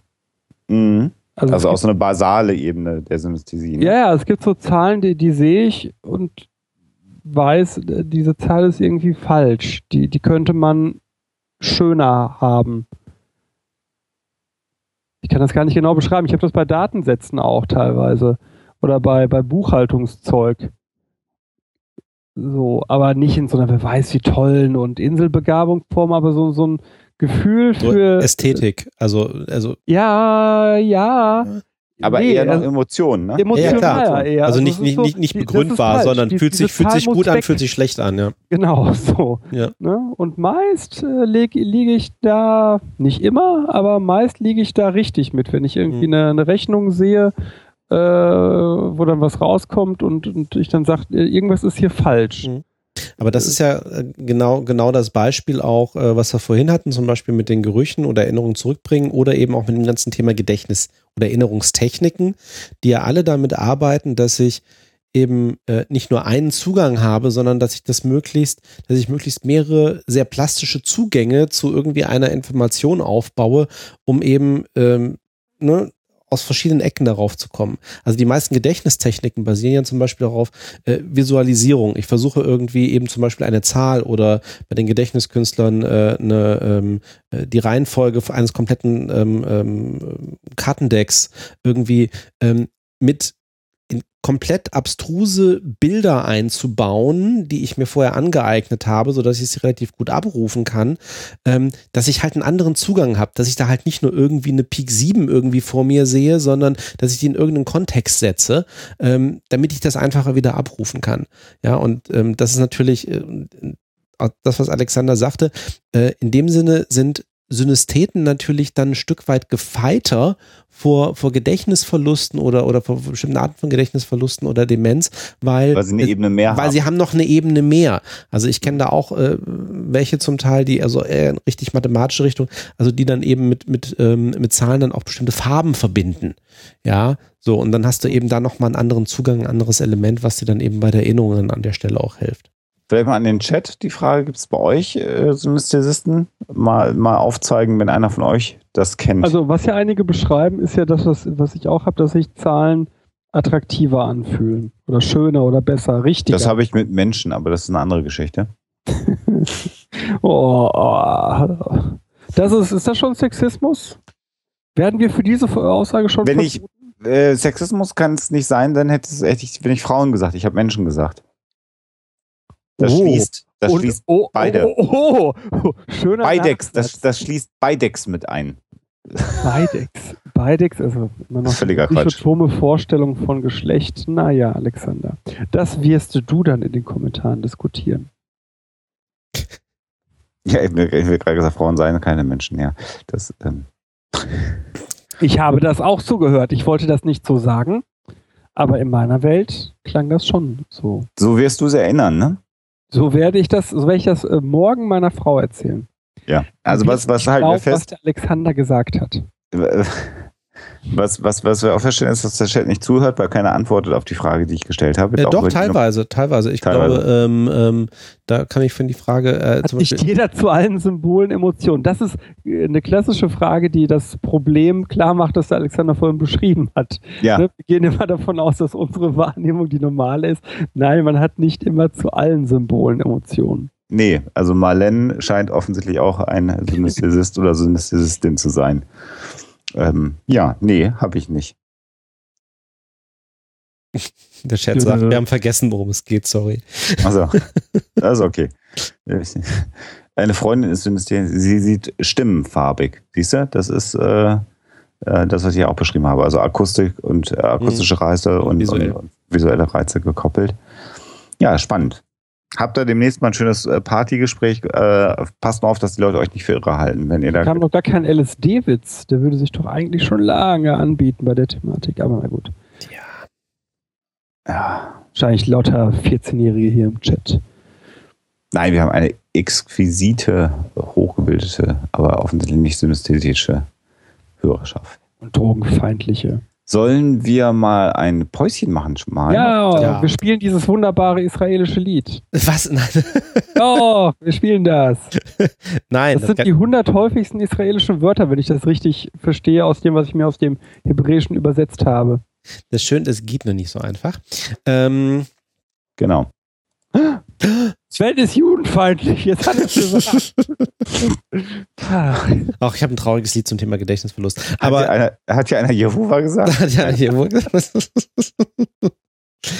äh, gut, alles klar. Dann machen wir mal ein paar Minuten Pause und äh, dann ähm, sind wir mit Psycho und Neuroquatsch zurück. Der Chat kann sich ja schon mal warm laufen, welche Fragen Themen, ihr uns Hoaxes, Fragen, Ideen ihr zum Thema Psycho und Neuroquatsch habt. Und, äh, Hörerfragen, Psychologen ignorieren. Psychologen trinken. Hörerfragen, Ja, wir Psychologen trinken. Ja, mein Glas äh, Absinth ist leer. Also verdünnt. Verdünnter Absinth natürlich. ja, pur, genau. Das ist so viel zum, siehst du schon So viel, zum Thema, so viel zum Thema Filmriss nachher. Geh bloß nicht raus, eine rauchen jetzt. Die- Brauchen die noch ein bisschen. Ja, ich bin nur, das ist, tatsächlich, das ist jetzt so ein Moment tatsächlich. Äh, ich habe jetzt äh, in relativ kurzer Zeit nicht viel, aber schon hinreichend getrunken. Wenn ich jetzt länger draußen äh, rauchen würde, könnte mir tatsächlich passieren, dass ich mich betrunkener fühle, als wenn ich den ganzen Abend jetzt durchtrinke. Wie lange haben wir denn Pause, Sven? Ja, also ähm, so viereinhalb Minuten. Dann Genau. vergesst nicht äh, zurückzukommen, meine Lieben. Bis gleich. Ja. Ja, vor allem die Podcast-Hörer. Für euch dauert es nicht viereinhalb Minuten. Bis Ach gleich. ja, richtig. Ja, okay, bis gleich. Tschüss.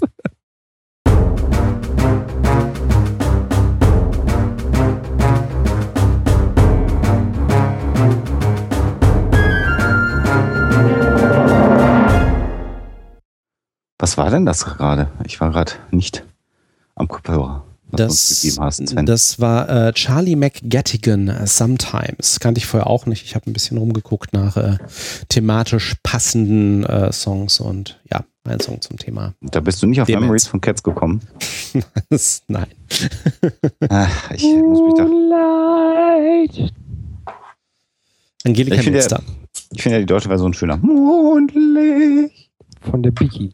schau hinauf in das Mondlicht. Ja. Ich hasse ja Musicals. Habt ihr das schon mal erwähnt in Psychotalk? ja, hast du. Habe ich. Und im Zweifelsfall gibt es auch mindestens eine Person im Chat, die das bestätigen kann, weil da hat jemand in den letzten zwei Wochen sämtliche bisherigen Folgen durchgehört. Das tut mir sehr leid für dich. Ja, mir auch. Sämtliche ja nicht. Nicht die geheimnisvolle erste Folge. Das ist richtig. genau, die erste Folge des Psycho Talks. Die sehr schön Später war. mal, sehe das mal, wenn, wenn wir irgendwie lange schon tot sind, das Internet irgendwie Vergangenheit und so, wird es irgendwo sowas äh, geben wie Hoaxilla, das Nachfolgeformat, wahrscheinlich dann irgendwie äh, gesendet von der äh, Mars Hauptwelt oder so und dann so äh, äh, populäre Hoax des äh, 23. Jahrhunderts. Gab es wirklich eine Psychotalk Folge 1? Ähnlich wie die englischsprachige Huxilla-Folge. So. Beides gab es. Oder die Viva Britannia Folge äh, zum Falklandkrieg. Ja, stimmt. Jetzt, wo du sagst. Ja. Psychoneuroquatsch. Was, was? Ich hab- Psychologie an sich ist doch eigentlich Quatsch, oder nicht? Wieso? Das sind doch alles nur Dummschwätzer, Psychologen. Die müssen Die doch sagen keine dann- Studien machen. Das hätte ich, das, also dafür müssen die doch gar nicht, da müssen die keine, äh, keine Studien machen. Das Und wenn man, die vorher was sagen fragt, können. wenn man die was fragt, dann antworten die mal mit irgendeinem merkwürdigen Zahlenwerk, was keine Sau versteht. genau. Statistik. Wollen sie nicht festlegen. Genau, Glockenkurve, bla bla bla. Medikamente verschreiben. Das stimmt. genau. Das, an den guten Kram dürfen wir nicht dran. Ja. Ja, kein Gedächtnisverlust für uns. Zumindest nicht substanzinduziert. Wobei, äh, übrigens, äh, ganz spannend, ne? Also wir haben ja in, offensichtlich in Deutschland ein großes Problem, gerade aus dem psychiatrischen Bereich, was den medizinischen äh, Nachwuchs angeht, äh, also ärztlichen Nachwuchs. Äh, es gibt ja schon die ersten Überlegungen, ob nicht irgendwann doch durchaus Psychologen in der Lage sein sollten, psychiatrische Kliniken äh, zu leiten. Also ein Psychologieexperte hier aus Herne, der oft zitiert wird, macht sich seit Jahren dafür stark, dass es ein Aufbaustudium für Psychologen geben sollte, das mit der Berechtigung zur Gabe von Psychopharmaka abschneidet, abschließt. Das meine ich übrigens wirklich ernst, weil ich, es ist für mich nicht nachvollziehbar, warum Mediziner äh, über ein, eine, eine Facharztsache zu dem Recht kommen, Therapie, Psychotherapie zu machen, beim Psychologen aber andersherum diesen Weg zur Psychopharmaka-Verordnung äh, nicht auch aufmacht. Verstehe ich nicht. Macht für mich außer aus lobbyistischen Ärztegründen keinen Sinn. Ja, müsste dann eben ein, äh, also es gibt Gründe, warum es im Moment so ist, aber äh, wie du schon sagst, durch eine anders geartete Ausbildung oder eine Zusatzausbildung. Also ich stelle mir so einen Beruf, also weißt du, so wie der Arzt seine zweijährige Facharztausbildung macht, Äh, So stelle ich mir dann- fünf, fünf in der Regel, ne? Aber ja. Äh, so stelle ich mir das dann für den äh, Psychologen, den Psychotherapeuten, je nachdem wie alt er, ne, klar, das muss man gucken, äh, eben auch vor, dass du die Möglichkeit hast, und ich hätte das tatsächlich gemacht, wenn ich die Möglichkeit gehabt hätte, auch über ein achtsemestriges äh, paralleles berufsbegleitendes Studium äh, diese Befähigung zu erwirken, hätte ich das getan. Und es ist schlicht und ergreifend, führt es ja zu völlig irrsinnigen Situationen, die wir haben. Ich habe Situationen, wo ich, der ich ja nicht Therapeut, sondern klinischer Psychologe bin, äh, Empfehlungen ausstelle, auf deren Grundlage dann äh, Mediziner wiederum Psychopharmaka verordnen, die ich ihnen davor empfohlen habe. So. Ja. Ob Ja. das so sinnvoll ist, ich glaube das nicht. Wer ist dann eigentlich im Zweifelsfall Regress? Der Arzt. Immer der Arzt. Der Arzt. Hallo, er hat das Zeug verschrieben. Mhm. Eine Frage, die hier gerade gestellt wurde, ist die, ob es bei Psychologen eigentlich ähnliche Medikamentenmissbrauchprobleme gibt wie bei Ärzten. Äh, äh, äh weiß ich nicht. ähm, die Frage ist dann auch eher wahrscheinlich, auf die du abspielst, äh, äh, psychologische Psychotherapeuten, also all diejenigen, die im klinischen Geschäft sind, weil Sven zum Beispiel auch Psychologe ist, äh, aber in der Wirtschaft arbeitet. Ähm, ich glaube, dass tatsächlich in, in allen Jobs, in denen es ähm, um maximale Verantwortung geht und auch, sagen wir mal, eine große äh, Verantwortung durchaus ähm, Medikamenten- oder Alkoholmissbrauch ein, Thema ist. Ich weiß aber auch gar nicht, ob die Ärzteschaft per se ähm, ich kenne jetzt keine Studie zu, das mag so sein, da irgendwie besonders betroffen ist, sondern ich glaube, also sie war es definitiv. Ne? Zu Beginn des 20. Jahrhunderts war äh, Abhängigkeit von Opiaten unter Medizinern äh, ein Riesenproblem. Oder Gang und Gäbe, je nachdem, wie ja. man das jetzt äh, kodieren Ja, es ist wie, wie die saufenden Piloten, ne? die man ja so oft äh, kolportiert.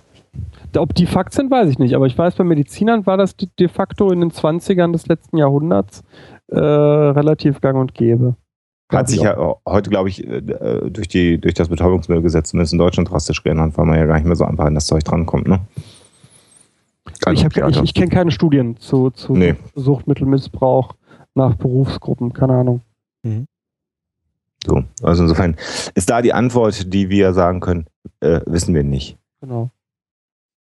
Das, ich, ich, ich, ich muss gerade sehr, sehr grinsend in den Chat gucken, weil ich wollte euch gerade fragen, was denn äh, so äh, eure Lieblingsbeefs sind irgendwie an, an, an Themen zum Thema Psychologie, äh, wo ihr irgendwie die Hände im Kopf zusammenschlagt und sagt, äh, nicht schon wieder dieses Vorurteil oder schon wieder dieser Schwachsinn. Äh, ich erzähle immer gerne so meine, meine liebsten drei Reaktionen, wenn man damals gesagt hat, dass man Psychologie studiert. Da muss ich hm. jetzt aufpassen, was ich sage? Muss ich jetzt aufpassen, was ich sage? Du schaust mich jetzt, genau. Analysier, äh, genau, analysierst du mich jetzt? Ja, genau.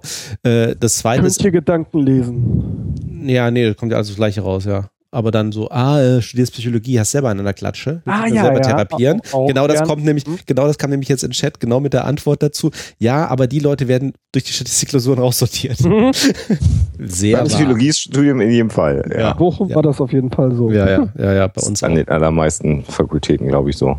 Wieso muss ich denn hier Mathematik machen? Weil Helferkomplex ist beispielsweise, weil es gerade auch im Chat ist, mhm. Sache, die beim Psychologen eigentlich weniger unterstellt. Im Vergleich, meine Frau ist ja Sozialarbeiterin äh, denen wird das reihenweise viel mehr unterstellt als uns Psychologen. Da finde ich, hat sich schon was äh, geändert an der Sichtweise.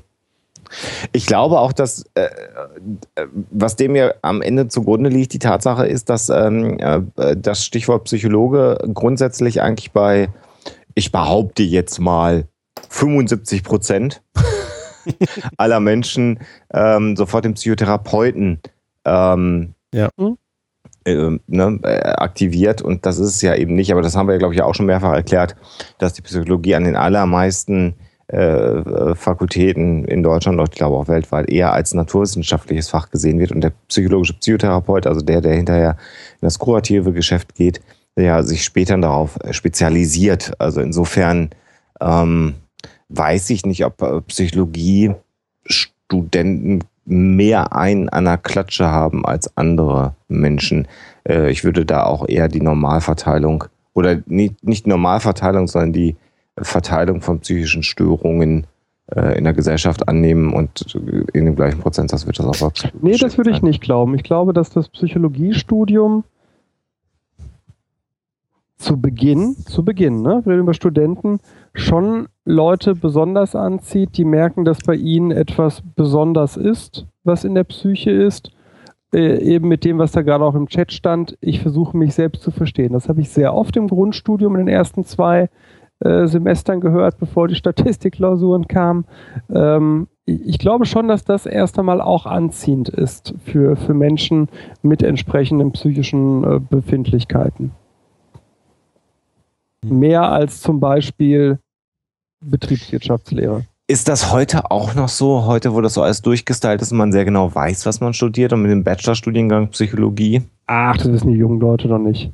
Das, also, das ist Unsinn. Das erlebe ich ja äh, erster Hand immer wieder auch bei äh, äh Praktikanten und so. Äh, nein, das Bachelorstudium hat es für die Studenten nur unangenehmer das Studium schlechter und äh, länger äh, gemacht und äh, die, die, Inhalte wissen die Leute genauso wenig, wie wir das wussten. Mhm. Oder genauso sehr. Ja, ich meine, du ja. konntest ja auch früher schon, also auch vor Bachelor und Master, konntest du dir ja an den Unis angucken, wie, wie, wie sehen die, die, äh, die Pflichtveranstaltungen aus jeweils, was ist tatsächlich Studieninhalt? Das, meine, das haben die Unis ja früher auch gemacht. Ähm, und trotzdem, also ich hatte, wir hatten genau diese Diskussion, also Thema Helferkomplex, ähm, ne, erstes Semester, wo es dann wirklich den Widerstand gab, irgendwelche äh, Kommilitonen, die sagten, ähm, so, äh, was muss ich denn jetzt hier Statistik machen? Ich will doch nur Menschen helfen. Originalzitat. Ja, ähm, manche haben dann irgendwann, bei denen hat es dann Klick gemacht, die haben kapiert, okay, wir sind hier eben in der empirischen Wissenschaft und ne, naturwissenschaftlich, sozialwissenschaftlich, wie auch immer. Aber okay, das gehört dazu, ähm, damit ich meinen Job ordentlich machen kann, egal was ich später damit mache. Ähm, und die anderen haben es dann halt tatsächlich irgendwann sein lassen, weil die gesagt hat, nee, das habe ich mir so nicht vorgestellt. Mhm. Ähm, und, und weil, weil, weil die Nachfrage im Chat kam, ja, was ist denn außer äh, du durchschaust mich jetzt und äh, du hast auch selber an der Klatsche äh, das dritte Vorteil, das war dann so die Reaktion, ah, du machst Psychologie und was machst du im Hauptfach? Ah, ja, mhm. auch schön, auch mhm. schön. Das ist doch immer nur Nebenfach irgendwo. Das macht man doch so nebenbei. Da hätte ich, ah, das würde ich Gott sei Dank, oder was Gott sei Dank, viele, die, die ich kenne, wo diese Frage zutrifft, hätten dann Sport gesagt. Die Tatsache, dass mir diese Frage so nicht gestellt wurde, mag. Ach je, Nächste Frage. Wenn wir hier so den Chat aufgreifen, hier fragt jemand, ob uns es mal gereizt hätte, in der äh, Forensik zu arbeiten. Äh, nee. Punkt. Bei mir. Forensik? Ja, oh, mm, mm. ich fand es spannend. Also äh, ich habe ja, äh, ich hatte ja dieses, können wir nachher vielleicht auch noch bei anderen Themen drauf. Ähm, ich hatte ja diese faszinierende Möglichkeit, nachdem ich mein Hauptstudium in Köln gemacht habe, ähm, da gab es ja durchaus dann noch so ein paar ich sag mal, ähm, alte Herren mit äh, sehr interessanten äh, Historien und irgendwie alten Methoden und etc. Und da gab es dann eben auch so einen der alten Forensiker, und zwar auch derjenige, der unter anderem in Deutschland ähm, dann irgendwann in den 90ern auch den Lügendetektor den Polygraphen irgendwie dann nochmal. Äh, Undeutsch. Ja, Professor Udo Undeutsch, genau. Äh, bei dem durfte ich auch studieren. Ähm, der war auch sehr eindrücklich. In, also tatsächlich von seiner jetzt rein praktischen Erfahrung eben auch als Gutachter, weil das war, glaube ich, so der erste, der irgendwie nach dem Zweiten Weltkrieg da irgendwie so unterwegs war in dem Thema. Das war spannend. Äh, war jetzt nicht, wo ich das gedacht habe, da muss ich jetzt unbedingt rein. Und äh, natürlich hat man dann auch schon so mit einer gewissen Vorsicht geguckt und gesagt, so, ja, du hast da, ne, Fallstudien. Du hast da deine praktische Erfahrung mit einigen Fällen, aber ähm, an manchen Stellen, ähm, wie wissenschaftlich fundiert ist das denn wirklich, was da an äh, was dann da so passiert? Und ähm, insofern nicht. Also spannend, ja. Ich fand auch immer die klinische, fand ich auch persönlich inhaltlich spannend. Mir war aber von vornherein klar, äh, ist jetzt kein Betätigungsfeld für mich. Muss nicht sein. Barto? Ich habe klinische ja tatsächlich äh, auch als Hauptfach gemacht, auch wenn formal mein Hauptfach Arbeitsorganisationspsychologie war. War bei mir beides übrigens. Äh, ja. Genau, äh, also ja, formal war es bei mir auch so gefühlt war, aber damals war ich A und Ola. Ähm, äh, Forensik kam, oder komme ich ja immer wieder mit in Berührung, kam ich auch immer wieder mit in Berührung. Ähm, das hört sich jetzt so un unglaubwürdig an, aber ich habe mir tatsächlich nie groß Gedanken über Forensik gemacht. Nie. Ich hatte letztes Jahr eine Fortbildung äh, bei Lydia, mit der ich ja äh, kooperiere, ähm, wo dann eben auch nochmal so forensische Sachen im Bereich ne, Pädophilie dann dargestellt wurden. Und ähm, ich war jetzt letztens zum ersten Mal in meinem Leben in der äh, JVA mit einem äh, Strafgefangenen äh, im Gespräch, äh, bin also was ich jetzt, ich weiß jetzt, dass ich auf keinen Fall in einem JVA-Kontext arbeiten könnte oder wollte. Äh, ich merke tatsächlich, auch wenn sich das jetzt seltsam für viele Leute da draußen anhören mag, mir ist Forensik irgendwie egal.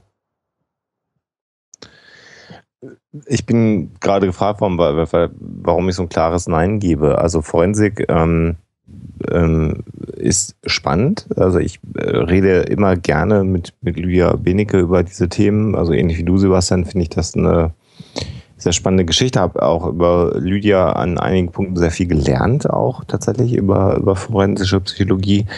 Ähm, tatsächlich äh, ist, ist der Grund, warum ich das nicht machen wollte, weil mir das zu belastend wäre. Äh, allein das Wissen, ähm, äh, was für Menschen ähm, in, der, in der Forensik dann letztendlich landen in der JVA, mit welchen äh, Verurteilungen, was ist da vorgefallen.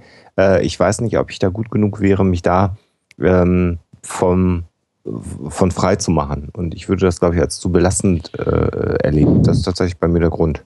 Also das muss ja jeder für sich wissen. Ich kann jetzt genau. für mich sagen, dass es für mich nicht der Grund ist, weil ich habe ja mit, mit Missbrauchsfällen zu tun, meist eher mit den Opfern, aber auch natürlich auch mit den, äh, nee, nee, natürlich auch viel mit den Tätern, fällt mir jetzt gerade mal auf, weil äh, das ja auch bei Sorgerechtsfragen äh, thematisch ein Ding ist.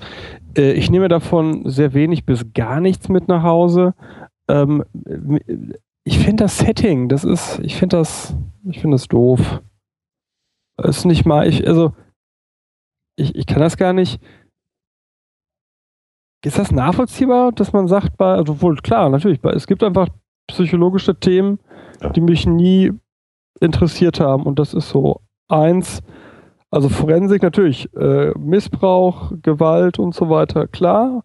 Aber die, die, die Seite der Forensik, der Arbeit, die, die, ich glaube, das ist es. Ich arbeite ja generell sehr ungern kontinuierlich mit Menschen. Generell. Und in der Forensik hätte ich dann noch weniger Bock drauf. Ich glaube, deswegen habe ich da noch nicht mal einen Gedanken dran verschwendet. Also die, das Abnorme, wenn ich es denn mal so sagen will. Nee, Lydia Benecke ist keine Psychiaterin, äh, weil das gerade im Chat steht. Lydia ja. Benecke ist äh, so wie wir äh, Psychologin. Genau. Also Psychiater, das ist auch so, immer so ein Trugschluss, Psychiater sind immer Ärzte, immer Mediziner. Äh, es gibt Psychologen, die arbeiten in der Psychiatrie, äh, aber ähm, äh, als Psychologe kann man nicht Psychiater sein. Doch, wenn man Medizin studiert hat. Zusätzlich. Genau, ja. das gibt es ja auch. Das haben wir im Berufsverband ja ein paar Mal. Dann, ist man, dann, dann, ist man aber eigentlich auch Mediziner in dem Kontext dann. Aber ja, genau. Ja. Ich habe mal ein paar Huxilla-Folgen mit Lydia Wenige mal reingehängt. Ähm, in den Chat. Wieso ungern auf Dauer geht hier die Distanz verloren? Nö, das ist es gar nicht. Ähm, ich bin nicht gut in psychologischer Beziehungsarbeit. So einfach ist das. Ich bin total gut in Diagnostik. Ich bin total gut darin, äh, Gespräche anzufangen. Ich bin, wie ich mit gewissem Stolz sage, sehr gut mittlerweile in, in äh, Konfliktkrisenintervention. ich bin eine völlige Niete in beziehungsgestützter Psychotherapie oder psychologischer Arbeit. Ich bin ungeduldig und nach drei, vier Treffen mit einer Person ein Stück weit gelangweilt.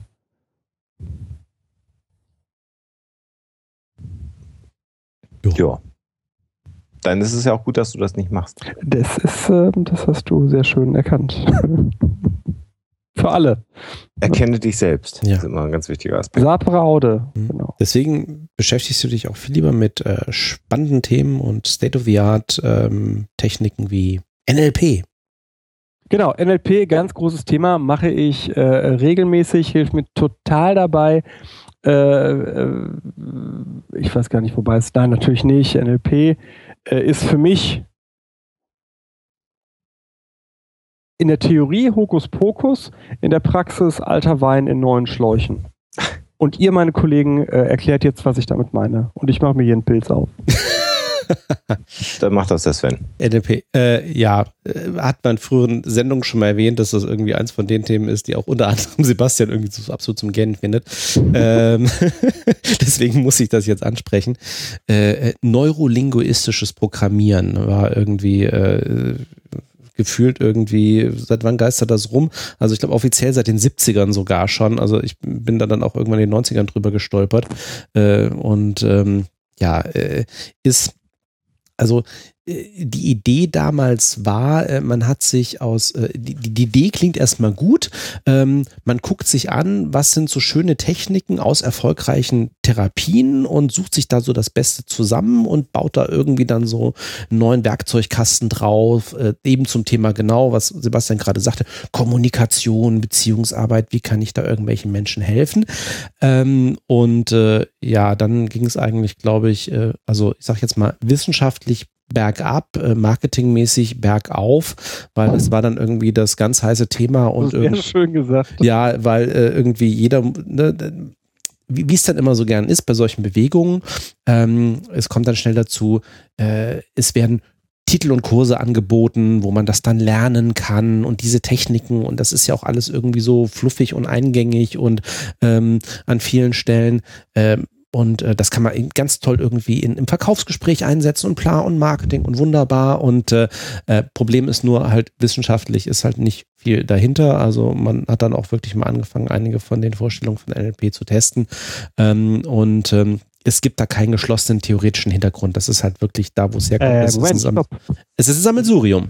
So wie, ja, das meinte ich mit Praxis, aber wenn ich das richtig verstehe, habe ich mich mal in NLP reingelesen. Es gibt doch schon diese vielleicht ist es wieder bei mir viel, glaube es gibt doch diese fünf oder sechs äh, Grundannahmen äh, beim NLP, die dann aber wiederum rein esoterisch sind. Oder habe ich das jetzt so völlig schief? Ja, also ja, also es gibt tatsächlich, es sind nicht nur fünf oder sechs, es gibt irgendwie, äh, ich glaube, größtenteils, ich glaube, so 20 so Standard äh, irgendwie äh, Sätze eben auch in NLP, äh, die immer wieder gerne vorkommen. Ähm, wie ist das so schön? Ähm, ähm, ähm äh, äh, die Landkarte ist nicht der Weg, glaube ich. Genau, jetzt habe ich es gerade. Die ne? Landkarte ist nicht das Gebiet. Menschen das Gebiet innerhalb ihres Modells von der Welt grundsätzlich die beste ihnen mögliche Wahl. Genau, das, das, das sind halt eben zum Teil Annahmen, die komplett aus der Luft gegriffen sind oder dann eben auch irgendwie verkürzt sind. Diese wurden dann irgendwo von der, und äh, wie gesagt, einige davon wurden dann eben auch nochmal überprüft und du kannst damit, also es, sagen wir es mal so, es ist halt tatsächlich ein Sammelsurium äh, und äh, zum Teil eben Sammelsurium von Sachen, die eben nicht belegt sind. Und, Wobei äh, man, also ich habe viele NLP, wirklich viele NLPler in meiner Tätigkeit gerade im Bereich der äh, Berufsförderung äh, mhm. kennengelernt. Und ich kann sagen, wenn jemand NLP anwendet, pragmatisch als Werkzeugkasten von mhm. einigen Werkzeugen, die funktionieren und die einfach jetzt irgendwie äh, schick benannt werden, und die aber alle schon eben bekannt waren, also alter Wein in neuen Schläuchen, finde ich das äh, Stück weit okay. So, also zum Beispiel auch so Sachen wie, wie Pacing. Genau. Also, ne, ich wollte ich auch gerade sagen. Das, das, das Spiegeln der Ausdrücke meines Gesprächspartners ist eine Sache, die mir immer sehr in Gesprächen mit äh, sogenannten Hochkonfliktjugendlichen äh, hilft. Äh, aber, und das ist das, was ich immer wieder sage, äh, um all diese Techniken, die man gut anwendet zu können, braucht man keinen einzigen der im NLP benutzten Begriffe oder dort angebotenen für unglaublich hohes Geld äh, Kursen zu belegen. Hm. Ich finde ja sowieso, dass äh, in meiner Wahrnehmung grundsätzlich so das Thema Kommunikationsseminare ähm, im Allgemeinen absolut inflationär benutzt wird. Also ja. es gibt ja eine, eine Unzahl von Menschen, die davon leben, äh, absurd teure Kommunikationsseminare anzubieten, in denen, äh, wie Herr Bartoschek sagen würde, alter Wein in neuen Schläuchen vermittelt wird. Ja. Äh, und die immer daran enden, dass die Leute, die diesen Kurs besucht haben, glauben, jo, prima, jetzt habe ich was gelernt, aber dann das eben nicht so tief schürfend erarbeitet wurde, dass man es hinterher umsetzen kann. Und ähm, äh, also das ist eine, das ist eine Riesenbranche. Für mich eine ähnliche äh, Branche, die im Wesentlichen erstmal dem Zweck dient, den Trainer äh, das Leben zu finanzieren, wie auch sowas wie Social Media Berater oder sowas. Also auch das ist so. Die schönste Parodie darauf finde ich äh, tatsächlich Tom Cruise in Magnolia. Da gibt er ja diese Kurse äh, Respect the Cock, Tame the Pussy. Äh, so eine Art Pickup-Artist gemischt mit äh, Strategien, wie man jede Perle rumkriegt, mit Kommunikationsschulung und er bringt da eigentlich alles auf den Punkt und du weißt genau, keiner von denen, mit denen er da arbeitet, in Anführungsstrichen, wird es danach können. Und ich hatte mal in einem anderen Kontext mit meiner Frau überlegt, eigentlich müsste man so ein Seminar anbieten, das heißt, wie äh, kriege ich es hin, Leuten völlig blödsinnige Seminare zu verkaufen. Weil äh, genau das ist das, wo unglaublich und ich sehe so Trainergehälter äh, hier und da.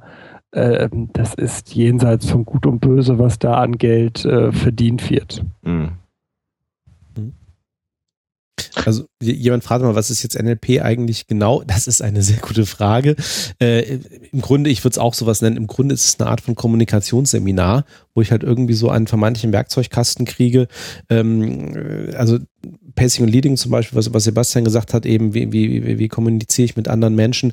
Äh, ich versuche sie halt irgendwie zu spiegeln, ihre Ausdrucksweise, in ihrem Verhalten, um dann aber ab irgendeinem gewissen Punkt sozusagen auch die Führung zu übernehmen. Das heißt, sobald ich halt merke, da ist irgendwie ein, ein Rapport irgendwie da, dass ich dann sozusagen anfange, das Gespräch und irgendwie auch das Ganze in eine gewisse Richtung zu lenken, um äh, die andere Person dann halt eben auch auf andere Gedanken zu bringen. Ähm, solche Dinge. Oder was immer besonders schön fand ich das immer bei NLP, ähm, diese Idee, dass ähm, du je nachdem, äh, woran du denkst, während du redest, ähm, du in verschiedene Richtungen schaust. Also, dass deine Pupillen irgendwie nach oben, nach oben links, nach oben rechts, nach unten links, nach unten rechts.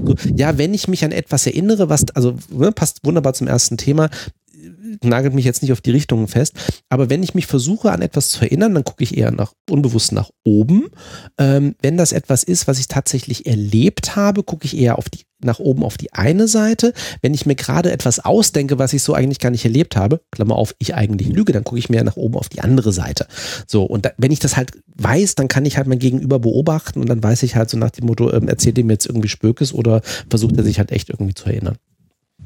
So. Und da ist tatsächlich aber nicht wirklich was dahinter dann an der Stelle. Darf ich jedes erste Semester mal bei, bei meinen Polizeistudenten kommt immer, eben mehr, genau dieses Ding. Ja. Sie bringen uns jetzt bei, wie wir der Blickrichtung der Leute erkennen können, ob die uns bei der Befragung belügen. Weil das ist hier in Lie to Me so. Äh, nein. eigentlich gar nicht. So, eigentlich gucken wir uns erstmal Zellverbände an. Light, Light, Light, Light to Me ist eigentlich ein schönes Beispiel an der Stelle. Ich glaube, das haben wir aber auch schon mal erwähnt, ne? Weil das ja auf, auf quasi realen Begebenheiten beruht. Mhm.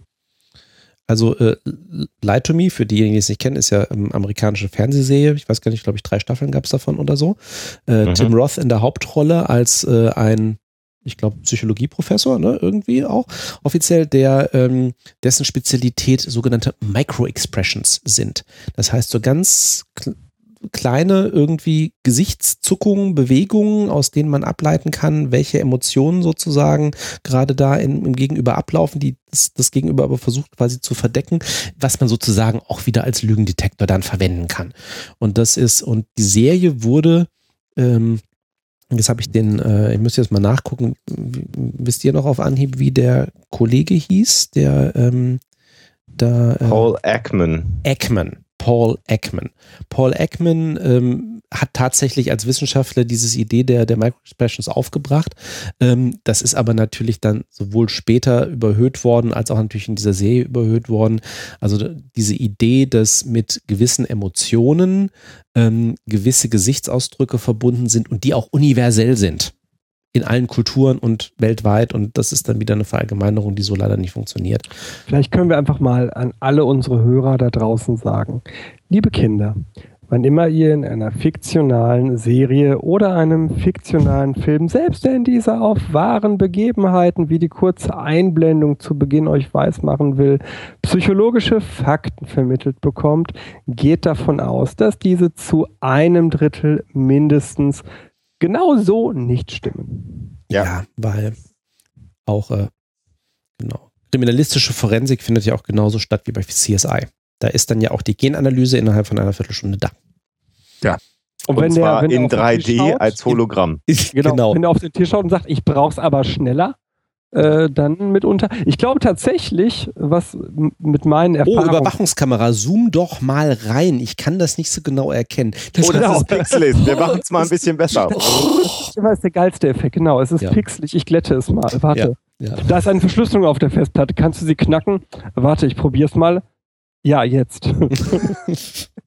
Nein, aber äh, die einzige Serie, von der ich nach meinen Erfahrungen glaube, dass da maximal mitunter, je nach, je nach äh, Ort, echt ist, ist Tatort. Also so dieses, ne, ja, pff, mach ich, könnte ich schneller für dich machen, aber ich habe jetzt Feierabend. Ja. Oder die, die, ne, die, die Cops rennen dann dem Täter hinterher und merken einfach nach 20 Metern, Alter, ich habe keine Puste mehr. So, das, also das glaube ich gut. Dieses alle sind kaputte Kommissare, das halte ich wiederum für nicht so, aber so diese Grundhaltung, wie Verwaltungsabläufe eben auch bei einer halt Beamte, ne? Mordkommission sind, äh, das glaube ich schon äh, sehr. Ich kenne übrigens jemanden, der bei einer Mordkommission arbeitet. Ähm, der hat richtig Rückenprobleme mittlerweile, äh, weil eben genau das, was das Fernsehen uns alles suggeriert, wenn der äh, Fingerabdrücke überprüft, ne, dann sitzt der halt mit einer Lupe am Schreibtisch. Das ist hier in einer großen deutschen Stadt im Ruhrgebiet und beugt sich über den Fingerabdruck und guckt von links nach rechts, von links nach rechts. Aber Sebastian, da hat man doch Computerprogramme für, die das so übereinander legen. Ja, es, es gibt sicherlich diese Computerprogramme, aber ich erzähle immer wieder gerne, äh, wie mir eine Staatsanwaltschaft einer anderen äh, großen deutschen Ruhrgebietsstadt äh, sagte, sie könnten mit meinem USB-Stick nichts anfangen, weil ihre Rechner keine USB-Ports hätten. Also insofern glaube ich, mag es solche Computerprogramme geben, aber du musst auch Computer haben, auf die du die hochziehen könntest. Mhm. Mhm. Aber weil, weil, weil die Frage auch im Chat kommt, so, äh, ist mir das denn nicht klar, wenn ich solche Fernsehserien gucke? Nee, ist Nein. vielen Menschen halt nicht klar. Also es gibt tatsächlich dann auch den Begriff des CSI-Effekts, äh, das natürlich dann auf die Serien, ich meine, ich habe auch super gerne CSI geguckt, keine Frage.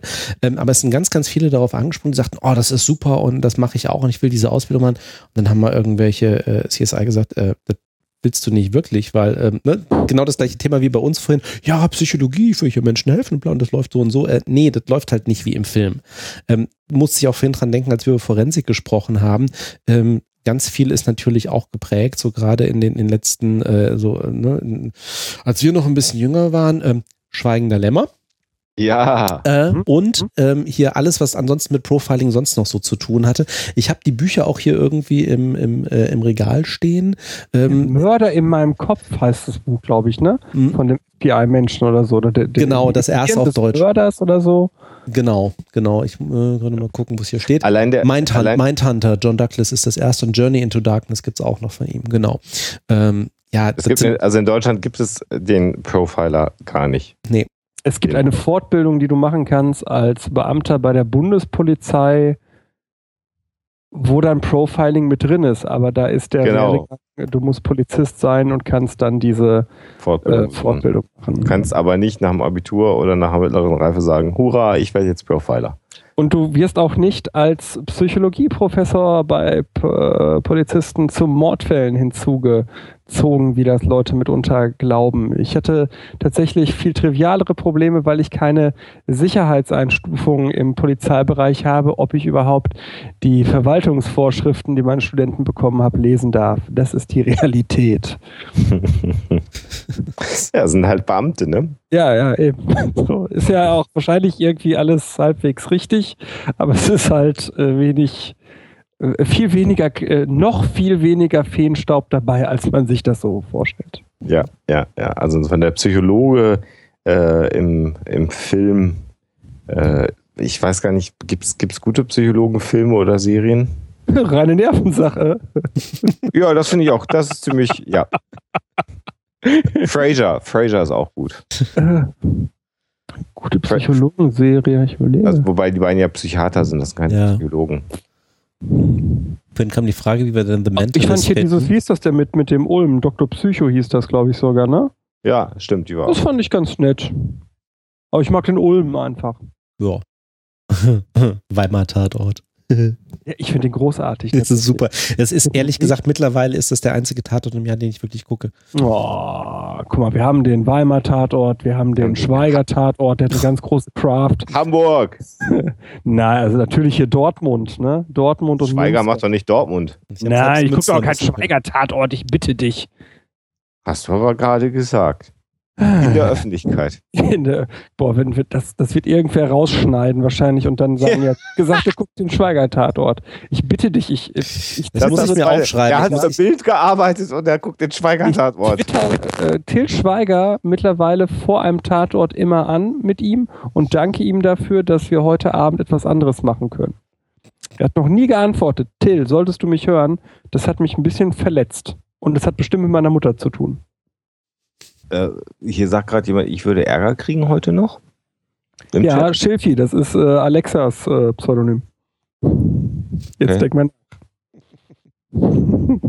Hier. Aber wir, wir haben irgendwie überhaupt keinen, äh, wir haben keinen roten, nee, wir wollten auch heute gar keinen roten Faden haben, ne? Nee, äh, äh, Psychologe und Neuroquatsch. Deswegen so, ähm, äh, ne? linke und rechte Gehirnhälfte. Habe ich beide, sind beide äh, im Einsatz. Äh, es gibt sehr schöne Studien, die zeigen, wenn eine der beiden Hirnhälften gar nicht feuert, äh, dann ist man mit hoher Wahrscheinlichkeit nicht am Leben. Die andere feuert dann allerdings meist auch nicht. Schön zusammengefasst. Nein, worauf ich natürlich hinaus will, ist genau dieses so, ja, nee, wir verbrauchen ja meistens unsere linke Gehirnhälfte und man muss mal irgendwie mehr mit der rechten denken und äh, sei mal ein bisschen du bist ja auch ein kreativer. Mann. Ne? Und Ja, genau. Mhm. doch der, oh, auf, auf, auf, auf psychologische Unterschiede bei Männern und Frauen können wir auch noch gleich kommen. Das, ähm, ja. Aber äh, ja, linke ich mache heute keine Gender-Aussagen. ich habe jetzt hier mein zweites Glas Absinth gleich weg. Ich äh, aber genau, ja, diese Hirnhälften-Asymmetrie-Sachen kann man, äh, glaube ich, relativ klar sagen, äh, ist nicht so. Ja, verschiedene Hirnareale feuern äh, bei unterschiedlichen äh, Sachen. Das hat aber weniger mit der Hirnhälfte zu tun, als vielmehr mit dem Hirnareal. Und es gibt allerdings aus Studien, wo man die Verknüpfung zwischen den beiden Hirnen äh, getrennt hat, äh, einige schöne Versuchsaufbauten, die zeigen, dass es Grund zu der Annahme gibt, dass die beiden Hirne mitunter vielleicht getrennte Bewusstseine haben. Aber das ist wirklich Freak-Shit. Ja, genau, weil dafür musst du halt wirklich den, äh, den Balken durchtrennen zwischen den beiden Gehirnhälften. Und der Witz ist, dass tatsächlich auch die Forscher, die das damals erforscht haben und wo dieses ganze, diese ganze Mehr leider herkommt zwischen den eklatanten Unterschieden zwischen den beiden Gehirnhälften, ähm, äh, sich selber dann irgendwie von dieser Interpretation dann irgendwann distanziert haben. Aber auf Dementi hört dann ja hinterher wieder keiner. Ähm, weil die gesagt haben, ja, in dem Fall gibt es da Unterschiede, aber selbst das ist halt irgendwie eine, ähm, äh, die sind auch signifikant in Anführungsstrichen. Ja, da gibt es Unterschiede. Gleichzeitig kann man sagen, äh, ne, Alexander hat es schon angesprochen, auch Neuroplastizität. Äh, falls in einer Gehirnhälfte eins von relevanten Arealen äh, aus irgendwelchen Gründen auch gestört wird, gibt es entsprechend auch wieder ähm, äh, Fälle, wo dann an anderen Stellen des Gehirns eben die gleichen Funktionen dann übernommen werden. Typischerweise ist es ja auch so, dass äh, in dem Gesamtkontext beide Bewusstseine eigentlich immer nahezu das absolut identische erleben. Ähm, Mhm. das kommt ja auch noch hinzu. da Also, sind wir wieder bei der Erinnerungsformung auch, ne? ja, du hast einen Kabelbruch, glaube ich, Sebastian. Ich habe einen Kabelbruch. Ich glaube, du hast einen Kabelbruch, das könnte es erklären. Dann äh, gucke ich mal, ob ich ein anderes Headset habe. Bis gleich. Macht ihr Das- ruhig weiter.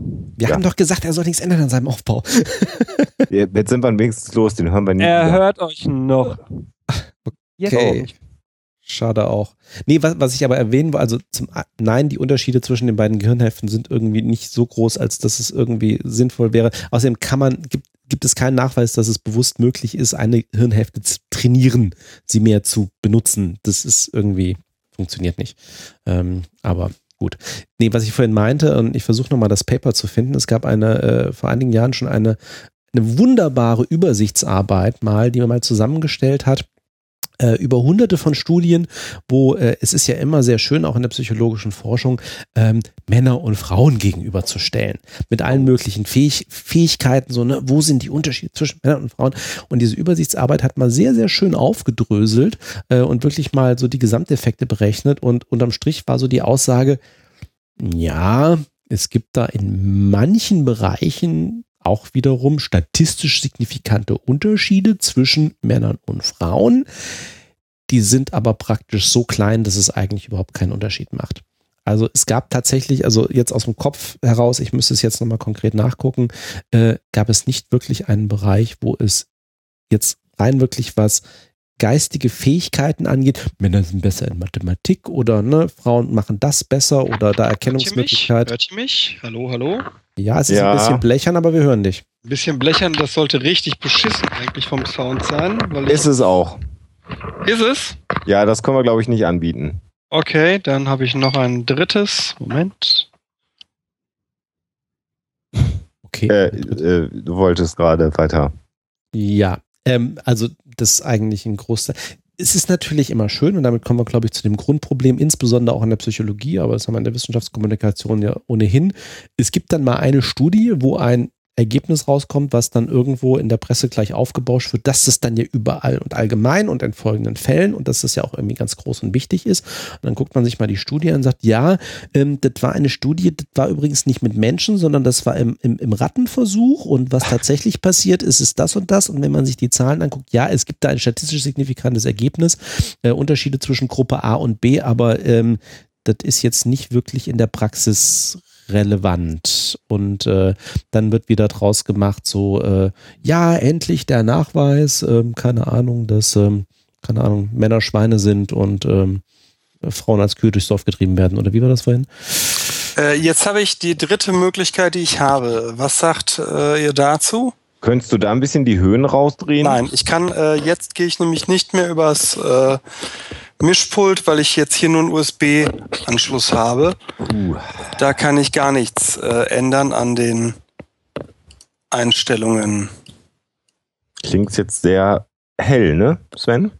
Ja, Ja, hell ist ja nicht unbedingt schlecht. Die Frage ist, höre ich mich nach wie vor. Wackel mal am Kabel rum. Hä? An dem Kabel macht doch gar keinen Sinn, dass ich an dem ich wackel, wackel, wackel, wackel, wackel, wackel. Das macht, kann ja nichts machen, weil das, Das ein ist anderes gut. Headset. Ja, ja dann ist, gut. Dann, dann lass drin. Passt. Okay, dann muss ich mir ein neues Headset kaufen. Dann ist in dem alten wohl ein Kabelbruch. Ähm, Frage kommt äh, gerade im Chat. Multitasking, ne? Sind Frauen tatsächlich multitaskingfähiger? Was sagen wir zum Thema Multitasking? Äh, nein. Ja, Multitasking ist so allgemein schlecht und hat nichts mit Geschlecht zu tun. Genau, Multitasking ist nur die schnelle Abwechslung von äh, vielen seriellen Prozessen, wie man schon in meiner Diplomarbeit hätte nachlesen können, aber hat ja kein Schwein gelesen. Stimmt, tatsächlich, stand in meiner Diplomarbeit. Ihr glaubt das jetzt nicht, ne? Ja, doch. Ja, stand Also der Mensch, der Mensch ist generell nicht gut darin, mehrere Dinge auf einmal zu tun. genau. bewusst. Und Menschen, die so wirken, als wären sie gut darin, äh, verarbeiten nicht parallel, sondern switchen nur sehr schnell zwischen den einzelnen Fokussierungen auf den Aufgaben hin und her. Genau. Es gibt nicht mehrere Rechenprozessoren im Hirn, die unterschiedliche Dinge tun können. Ja, das wissen wir nicht genau, aber es spricht mehr dafür, dass es nicht so ist. Ähm, äh, es gab da noch eine Frage, will ich gerade drauf, ein- also Multitasking, glaube ich, haben wir dann, glaube ich, gut, äh, gut beschrieben. Die Frage, Psychoquatsch, wie wahrscheinlich ist es, in einer Psychiatrie zu landen und dann gegen seinen Willen nicht mehr rauszukommen? In welchem Land? Ja, ja, Türkei. 130 Prozent, wenn du Erdogan-feindlicher Journalisten Arsch. Nein. Nee, die gehen nicht in die Psychiatrie in der Türkei, ne? Nee. Die gehen direkt in den Knast. Äh, Also tatsächlich ist es in der Psychiatrie, wenn man da erstmal gelandet ist, in der Psychiatrie, könnte ich mir durchaus vorstellen, dass es nicht ganz einfach ist, da als normal wieder rauszukommen. Moment, das war was anderes als gegen seinen Willen. Das meinen ja die meisten. Ja gut, das stimmt ja Frage- hier nicht. Du interpretierst. Also, ich gehe davon aus, dass der Frager im Auge hatte, gegen seinen Willen auf einer geschlossenen zu bleiben. Und dafür ist die Wahrscheinlichkeit in Deutschland sehr gering. Ja. Es gibt die Fälle, es gibt diesen Fall äh, Mollert, wobei ich den nicht bewerten möchte und im Teil, zum Teil sehr unsicher bin, ob die öffentliche Bewertung da die richtige ist. Äh, aber äh, das sind de facto ganz klar die Ausnahmen bei einer Einweisung äh, nach dem PsychKG, also dem Gesetz, der es regelt, wann jemand gegen seinen Willen in eine äh, Psychiatrie, wir sprechen ja meist heute von einer Klinik, äh, gebracht werden darf, äh, ist klar festgehalten, dass diese Person nach drei Tagen auch von einem Richter gehört werden muss. Und äh, da sind auch relativ enge Kontrollmechanismen angebaut, äh, dass niemand äh, auf Dauer oder dass niemand auf Dauer dort so äh, fälschlicherweise bleiben sollte. Natürlich wird es äh, Fehler geben. Also der, der, der muss von einem Richter gehört werden. Gehört werden sollte, steht da gerade im Chat. Äh, ein Richter ist, ist dazu verpflichtet, äh, dem nachzugehen, wenn eine Einweisung nach dem Psych-KG erfolgt. Mhm. Insofern sollte das die Antwort sein. Dann wurden wir gefragt, äh, äh, äh, eine Anzahl Fortbildung, glaube ich, wenn ich es richtig lese, wie ob wir, wie viel Fortbildung wir machen müssen, verpflichtend, weil sich so viel ändert im Bereich der, der Psychologie. Also wir müssen gar keine Fortbildung machen. Es gibt ein paar Berufsgruppen in Deutschland, die dazu verpflichtet sind, wenn sie in ihrem Berufsfeld arbeiten, direkt Fortbildung zu machen. Mediziner müssen das tun, Juristen müssen das tun und Architekten müssen das tun. Äh, ähm, also Psychologen müssen das nicht tun. Äh, und wir beschäftigen uns damit, weil uns das Thema interessiert. So würde ich das beantworten. Aber mich zwingt keiner eine Fortbildung zu machen. Ne? D'accord. Mhm. Ja. So. Und wir erzählen ja hier sowieso auch immer nur Blödsinn. Das merkt noch keiner. Ich finde übrigens tatsächlich mittlerweile die Fortbildung immer spannend, die von Nicht-Psychologen gegeben werden. Aber ich glaube, das hat auch mit meinem Bereich zu tun. Also ich habe ja. ganz viel, äh, hat eine, eine junge Fachanwältin für Familienrecht hatte uns hier letztes Jahr mal fortgebildet. Das war ganz, ganz spannend, weil äh, interessanter als die Inhalte, ne, die, die wir ja zu einem großen Teil hier schon so kannten, war tatsächlich einfach die Denke des anderen Berufsstandes zu verstehen. Und seitdem laufen Sachen äh, auch unsererseits anders, wenn wir Sachen bei Adenwelten äh, oder Richtern anfragen. Und das finde ich immer, mittlerweile finde ich das spannend, einfach die, die Sicht der anderen Berufsgruppen kennenzulernen. Hm. Ja. Ja. Generell ist aber, sich selber fortzubilden, entweder durch Fortbildung oder was lesen, schadet nie. Ich glaube, wir sind auch gefragt worden, ob Multitasking im Alter schwieriger wird. Mhm. Typischerweise werden alle kognitiven Leistungen im Alter schlechter. Aber Erfahrung gleicht das aus. Also insofern soll es nicht heißen, dass alte Menschen grundsätzlich nicht leistungsfähig sind, aber ja. ich glaube, das schnelle Wechseln zwischen, äh, also mir fällt es inzwischen schon schwerer mit meinen 40 Linsen. Was fällt dir schwerer? Ähm, zuhören. Äh, ler zuhören, lernen äh, fällt mir nicht mehr so leicht, wie mir das mal gefallen ist. Bei mir ist es nach Bereichen. Mir fällt es schwerer, neue Bereiche mir anzueignen, während es in Bereichen, in denen ich schon tiefer drin bin, anverwandte Bereiche leichter fällt als oft auch jungen Leuten. Ja, gleiches Thema wie vorhin beim Gedächtnis. Du hast mehr drumherum, wo du es einsortieren kannst. Ja, ne? genau. Hm? Ja, das ist so, ah, das ist so ähnlich wie oder hm, das ist nochmal ein Aspekt, der kommt an das dran, ähm, äh, als wenn ich da vollkommen neu reingehe. Das ist ja auch das Schöne, wenn man überhaupt irgendwas lernt und dann irgendwann mal so, äh, egal in welchem Feld, so ein Grundprinzip oder so ein Grundmuster versteht und sagt, ah, so hängt das zusammen und plötzlich ne, hast du da fünf vorher vollkommen wirre Elemente, wo du sagst, ah, das sind alles nur Ausprägungen da und davon. Wunderbar, verstehe ich. Ja, und ähm, ja, klar, wenn das natürlich da ist. Und da natürlich aber das ne, Gebiet vollkommen neu reinzugehen, wenn es dann nicht irgendwie ähnliche Muster gibt wie in was, was du schon kennst, ist natürlich schwierig. Ich wollte noch mal einmal äh, kurz auf Männer und Frauen eingehen, weil ja, also mhm. die Studie im Prinzip ja sagt, so wirklich unterschiedlich nicht. Ich glaube, dass wirklich viele Unterschiede zwischen Männern und Frauen äh, tatsächlich durch soziale Konstrukte, mein lieber Sebastian, du wirst ja. gerade mhm. jubeln, mhm. mhm. äh, äh, bedingt sind. Ähm, also eher gelerntes Verhalten zu unterschiedlich ausgeprägtem Verhalten führen kann und führt, aber eben genau nicht äh, die Genetik dann ausschlaggebenden Punkt hat. Mhm. Wenn man mal von so Aspekten wie zum Beispiel körperliche Kraft und so ausgeht. Also da ist dann die Physiologie unterschiedlich, aber wenn man von rein kognitiven Leistungen ausgeht, eher nicht. Von kognitiven Leistungen? Ja, also äh, ne, Sven hat eben Eigenschaften. Äh, Eigenschaften, äh, Fähigkeiten ist vielleicht noch eher das Ach so, Wort. okay. Ne? Besser Ja. einparken, äh, räumliches Vorstellungsvermögen sind Männer besser als Frauen, können besser Karten lesen, so dieses ganze Zeug. Ähm, und äh, das scheint ja eher nicht so zu sein, als dass es da große signifikante Unterschiede gibt. Güngtükön hat bewiesen, dass Frauen kurz vor dem Eisprung Probleme in der räumlichen Wahrnehmung haben. Äh, mit einer Studie oder was? Hm? Das ist auch, das ist Fakt. Das ist eine, eine hormonelle Sache. Aber diese Phase ist sehr, sehr kurz. Also immer wenn, wenn Frauen desorientiert durch die, durch die Gegend laufen, Ja, genau so war das nämlich. Ich glaube, so stand es auch in der Studie.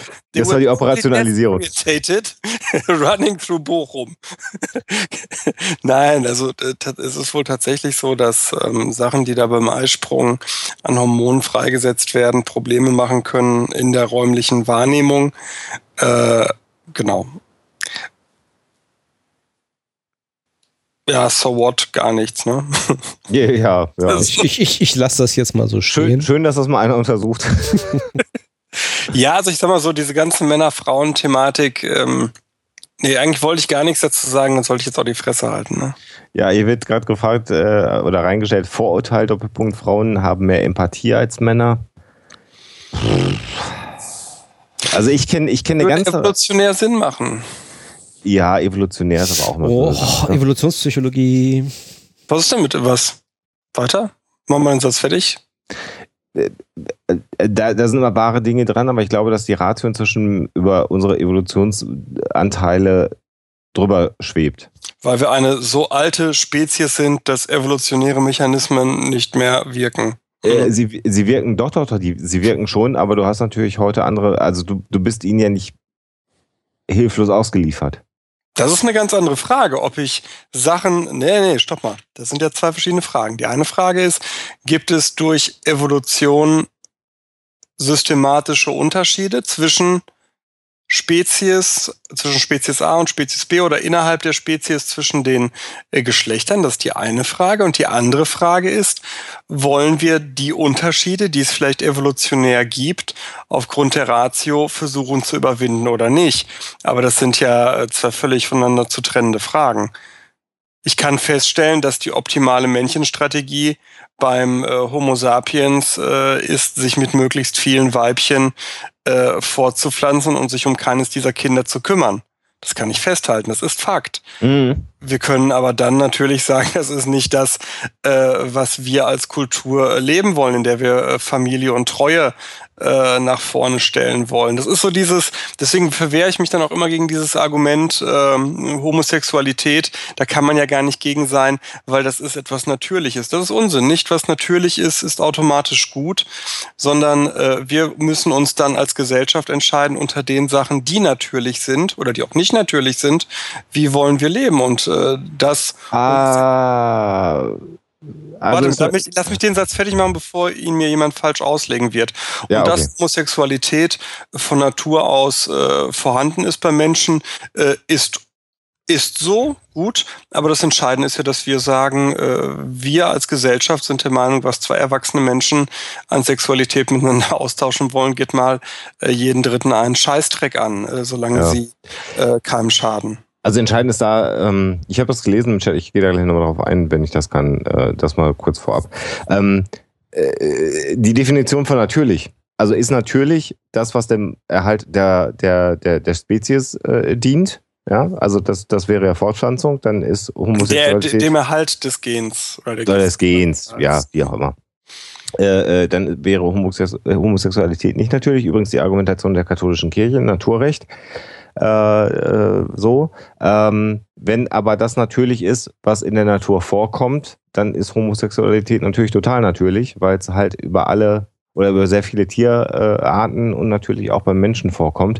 Äh, und zwar schon immer und auch äh, wahrscheinlich sogar noch viel häufiger, als wir das glauben.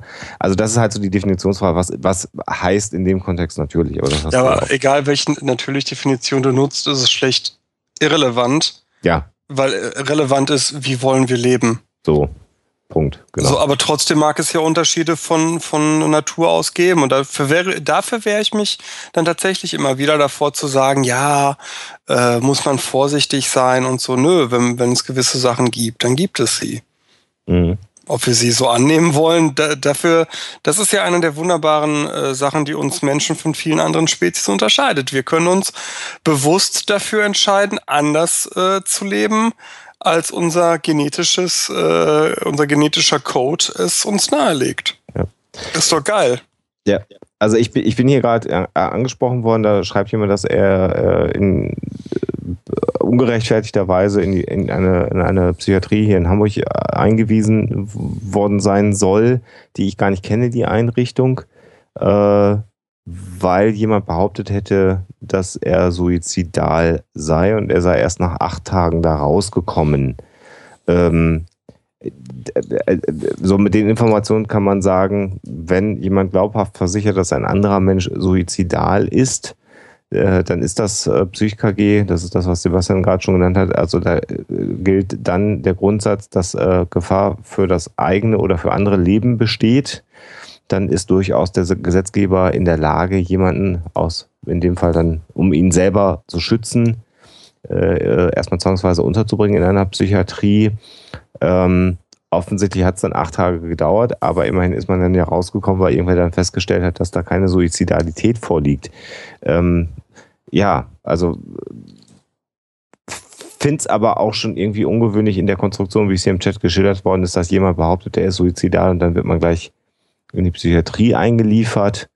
Ähm, Kann ich mir alles vorstellen? Ja. Muss ich ehrlich sagen, habe ich gerade im Jugendbereich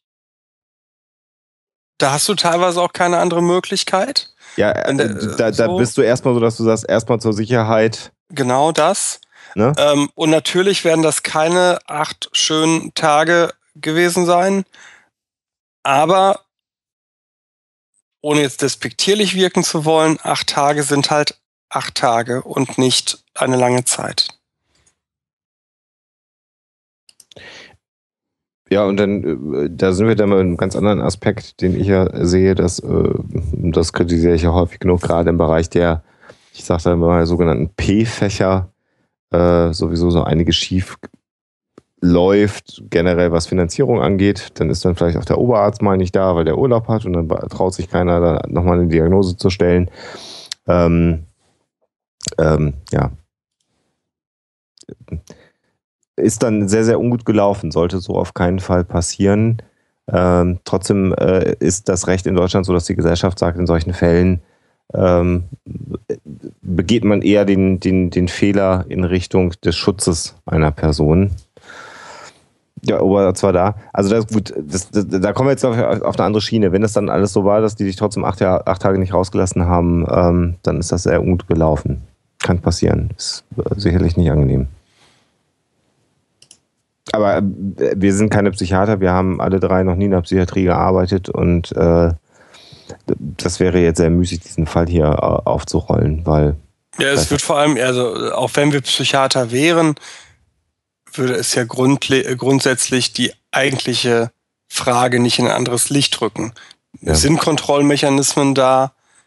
die eine dauerhafte Unterbringung oder lang mittelfristige Unterbringung äh, gegen den Willen einer Person verhindern sollen. Und wie immer das ist, wenn es Gesetze gibt, gibt es immer Fälle, wo diese Gesetze versagen. Und in freiheitlichen Gesellschaften ist das ebenso. So hart das klingen mag. Und Sven ist eingeschlafen. Nö, ich überlege gerade, wie wir die Kurve kriegen. wohin, wohin willst du denn die Kurve kriegen? Ich kann eine holprige Überleitung machen. ähm, anderem Psycho- oder Neuroquatsch? Aber es wäre Quatsch, da jetzt äh, genau ins Detail zu gehen, äh, zumal das dann ja auch bilateral würde. Aber apropos äh, Quatsch, vielleicht haben wir auch noch neueren Quatsch oder wie wir Psychologen sagen, Neuroquatsch. Genau. Und äh, wenn es, äh, bevor wir da in die letzte Letzte drei, vier Stunden haben wir ja nur noch oder 40 mhm. Minuten gehen. Also ich würde noch mal eine Pause vorschlagen. Okay, ja, können wir okay. machen. Und dann hören wir jetzt.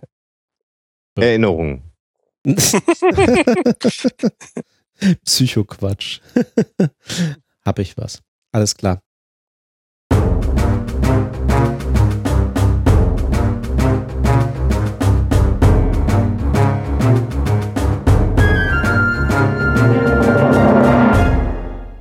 Da sind wir wieder.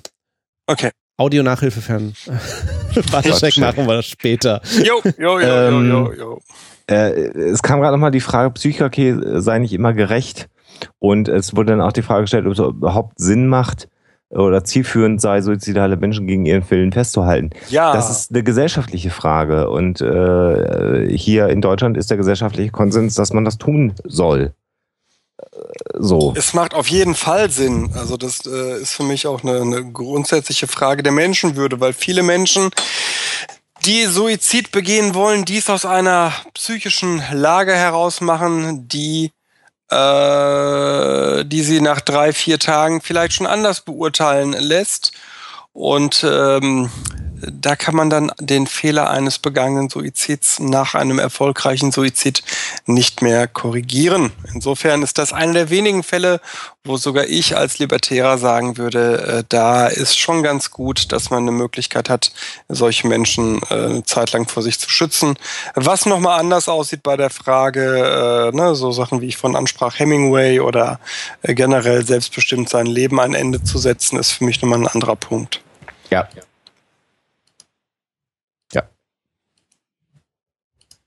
Ist so. Äh, wir haben übrigens, Sebastian, damit wir die Vertragsstrafe nicht zahlen müssen, Ach, Jens, Och, oh, ja, ja. Also, wo es, wo es äh, übrigens Bücher ohne jeglichen Neuroquatsch gibt, äh, ist der JMB-Verlag Da gibt es ein sehr gutes Buch aus der äh, Schriftenreihe des Instituts Bartoschek zu einem psychologischen Thema, nämlich äh, Entwicklung und äh, Veränderung von Bindung, psychologische Aspekte äh, von Adoptionen, eben erschienen bei JMB von einer Mitarbeiterin von mir mit einem wunderbaren Geleit und Vorwort äh, ihres Chefs. Und äh, das kann man bei JMB käuflich erwerben. Ich äh, würde es tun, wenn ich nicht schon zehn Stück davon erworben und verschenkt hätte. Ja.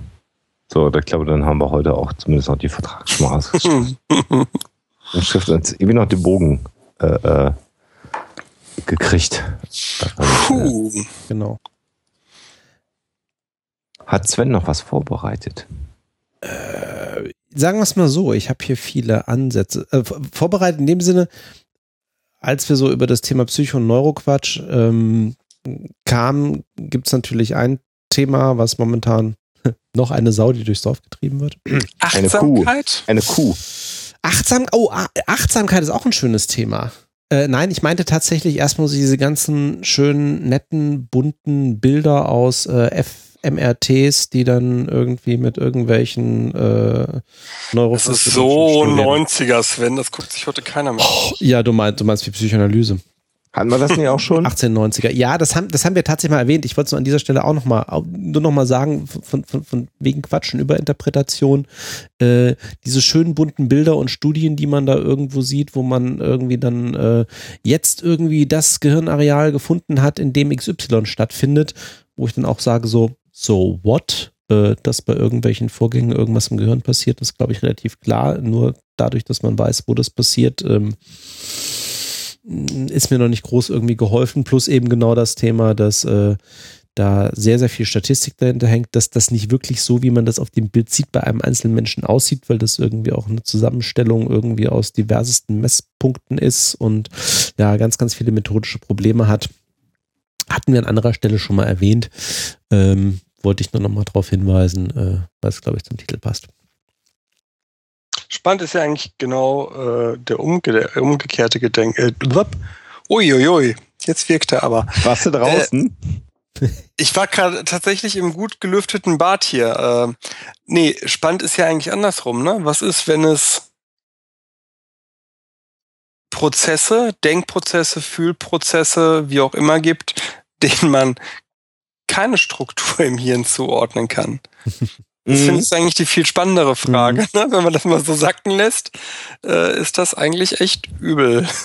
so für die ganzen Somatiker, also diejenigen, die glauben, dass es immer eine körperliche Ursache für ein psychisches Phänomen gibt. Und die Frage ist tatsächlich, was ist, wenn es äh, nicht so ist? Ja, die alte Frage, wo ist denn genau das Bewusstsein, ne? Ja. Da geht's ja schon los. Wel welche, welchen Teil? Unvergessen, äh, das fragte äh, Professor Bossart in einem äh, Einführungsseminar zur klinischen Psychologie. Äh, Bossart macht Eichler hatte damals früher eigentlich Kogniz äh, Kognitionspsychologie gemacht und eine dieser tatsächlich eher dem Helfersyndrom anfallenden Studentinnen meldete sich ganz stolz und sagte, im Hirn! Und Bossart sie völlig fassungslos an und sagte, dass es nicht im kleinen rechten C ist. Ich denke, das überrascht niemanden hier. ja, aber Bewusstsein ist halt so ein, so, ein, so ein Ding. Bewusst sind wir, auch wenn jetzt gerade mal kein Areal im MRT gerade feuert, ne? Mhm. So, also äh, egal ja. wie entspannt du bist, du bist dir bewusst. Und ja. da ist dann, leuchtet gerade mal dann nichts sonderlich stark auf. Entweder wird er nichts gut genug abgebildet oder ja. so. Also das ist halt, das finde ich aber auch an der Psychologie. Ähm, also gerade so dieser Bereich der, der, der, der Neurowissenschaften ähm, ist für mich eigentlich ein Bereich, also da, ich bin da natürlich viel zu alt für, aber das wäre so ein Bereich, ähm, wahrscheinlich auch wenn ich deutlich klüger wäre, als ich das bin, ähm, äh, der forschungstechnisch, glaube ich, unglaublich interessant ist. Extrem schwierig. Nee, klar, also nee, nee, habe ich oft mit Kollegen drüber geredet. Nein, ich glaube, dass diese ganze Neuro-Sache unterm Strich keine keine großen Erkenntnisse bereithalten wird. Ja, ich glaube, welche das ist, Neurosache? Das ist, das ist jetzt also. Also die Verortung von Prozessen im Hirn wird, glaube ich. Ja, ja, ist ja mehr. Ich, ich gehe weiter, ich gehe weiter. Also genau das ist ja das Punkt. Der Punkt. Im Moment haben wir als einzig, mehr oder weniger einziges äh, Instrumentarium genau das. Zu schauen, äh, welche Neuronen, also welche Nervenzellen im Gehirn äh, feuern, wann oder feuern, wenn du was machst. Ähm, aber die Frage ist ja natürlich, haben wir irgendwann andere Möglichkeiten, ähm, die Prozesse im Gehirn zu messen, die vielleicht präziser und genauer sind? Also ne, es müsste ja nur jemand vielleicht irgendwann mal ein neues Verfahren entwickeln, was dann neue Einblicke gebe. Oder man kommt auf die Idee zu sagen, es ist gar nicht entscheidend, dass Neuronen fallen, sondern man kann das ganz anders abbilden. So, das ist so ähnlich wie äh, da habe ich für mich ganz privat persönlich so ein Bild äh, Richtung Astrophysik, ähm, irgendwann hat man festgestellt, das passt alles nicht, was wir hier berechnen. Es muss irgendwas geben, was keiner sieht, was keiner messen kann. Und das macht, ach, schlag mich jetzt nicht, 70, 80 Prozent der Masse des Universums aus Dark Matter. Also, das nennen wir jetzt mal so. Also, irgendwas ist da, was wir nicht messen können. Und das macht aber eigentlich das Gros des Universums aus. So, das wissen wir jetzt mal. Und das ist für mich so eine Analogie äh, von dem ganz Großen auf das ganz Kleine. Es gibt so viele Dinge, äh, von denen wir wissen, dass sie da sind, weil wir uns ja bewusst sind, oder wir glauben zumindest, dass wir bewusst sind. Das ist ja, ne, da geht es ja schon los, da kommen wir dann in die Philosophie hinein. Ähnlich wie übrigens auch in der, in der Astrophysik äh, an einigen Punkten. Es hat eine verdammt ähm, gute Simulation, in der wir uns befinden. So, aber so meine ich das. Und äh, da, da, da stelle ich mir manchmal so vor, dass vielleicht gar nicht mehr in unserer Lebenszeit oder vielleicht auch nie, aber vielleicht irgendwann gibt es so einen Schnipp und dann plötzlich kriegt man ganz neue Erkenntnisse. Und gerade der Bereich ist, ist einer, der zumindest die Möglichkeit für ganz neue. Und das glaube ich nicht. Ich glaube, dass dieser Bereich daran äh, äh, krankt, auch in dem, wie du es dargestellt hast, dass wir in unterm Strich Modifikation von linearen Kausalitäten denken. Und die Verrechnung, die echtes menschliches Verhalten ausmacht, ungleich komplexer ist als das, was sich bioorganisch widerspiegeln lässt. Ja, aber vielleicht gibt es ja irgendwann Quantencomputer, die das simulieren können. aber dann nimmst du ja schon wieder, merkst du das? Du nimmst wieder die nächste Analogie. Ja, ja, klar, natürlich. Ja. Vielleicht ist aber einfach das Hirn. Vielleicht ist das so, ja. Ein, ein nicht analog zu betrachtendes System in seiner Gänze. Ja gut, also ein Quantencomputer ist ja nicht mehr analog und auch nicht kausal. Ist mir bewusst. Dankeschön. Ist mir sehr wohl bewusst. Ja. Aber, ich, ne, aber die Frage ist tatsächlich, Analogien sollen ja Sachen vereinfachen und klarer machen. Das Ding ist halt, und da, das ist so das, was äh, meine Überzeugung mittlerweile ist, äh, das Hirn ist ungleich, oder ich glaube, dass das Hirn keine Reduktion auf eine Analogie äh, zulassen wird. Äh, der zweite Gedanke philosophischer Natur, den ich dann auch immer wieder habe, ist, weil wir das Gehirn ja nur haben als das Instrumentarium, was uns die Untersuchung ermöglicht, sind wir vielleicht da auch eingeschränkt. Du hast, ich kann es dir nochmal empfehlen, ich mache sowas ungern zu sagen, lies dies oder so, aber ich kann dir wirklich wärmstens Solaris empfehlen. Habe ich doch. Das Buch gelesen? Äh, Hörbuch gehört. Okay, ja, ich ja auch, das meine ich ja mit Buch gelesen. ja, aber genau das Problem. Ich glaube, dass es und das deswegen mag ich wiederum auch unsere Psychologie, dass die Betrachtung von Symptomen und von Prozessen meiner Meinung nach zielführender sein wird, als zu versuchen, den Wirkmechanismus auf das Hirn reduziert zu verstehen. Das siehst du ja in der Debatte über den freien Willen. Ja, ja.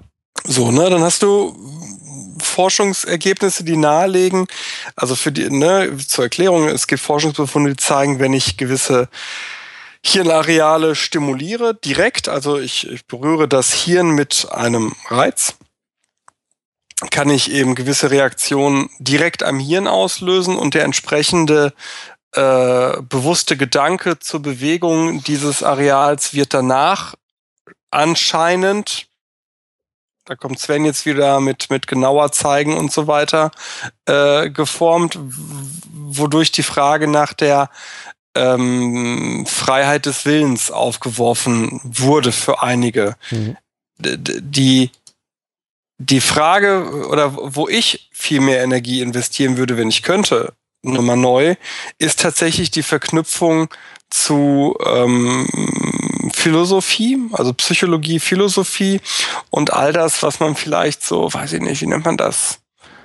Gesellschaftskunde? Gibt es irgendwie so ein Fach? Irgendwie sowas. Weil ich glaube, das ist das, was den Menschen eigentlich interessiert. Den Menschen interessiert eigentlich der Mensch und wie er, was er aus, also ich finde so Verrechnungsmodelle, soziale Kognition und sowas, das finde ich einen ganz spannenden Bereich. Was nicht heißt, also natürlich, wenn du sagst, du würdest gerne in dem Bereich mehr machen, dann ist das natürlich unbenommen. Aber ich glaube, dass die Erwartungen, die man an die, den neuropsychologischen Bereich stellt, zu hoch sind. Ich finde ich finde das gar nicht schlimm, weil die Analogie hast du, ich, meine, ich finde das ja wunderbar mit dem, mit dem Vergleich auch der Astrophysik und der Kosmologie. Ähm, da, da stellt sich ja genau die gleiche Frage.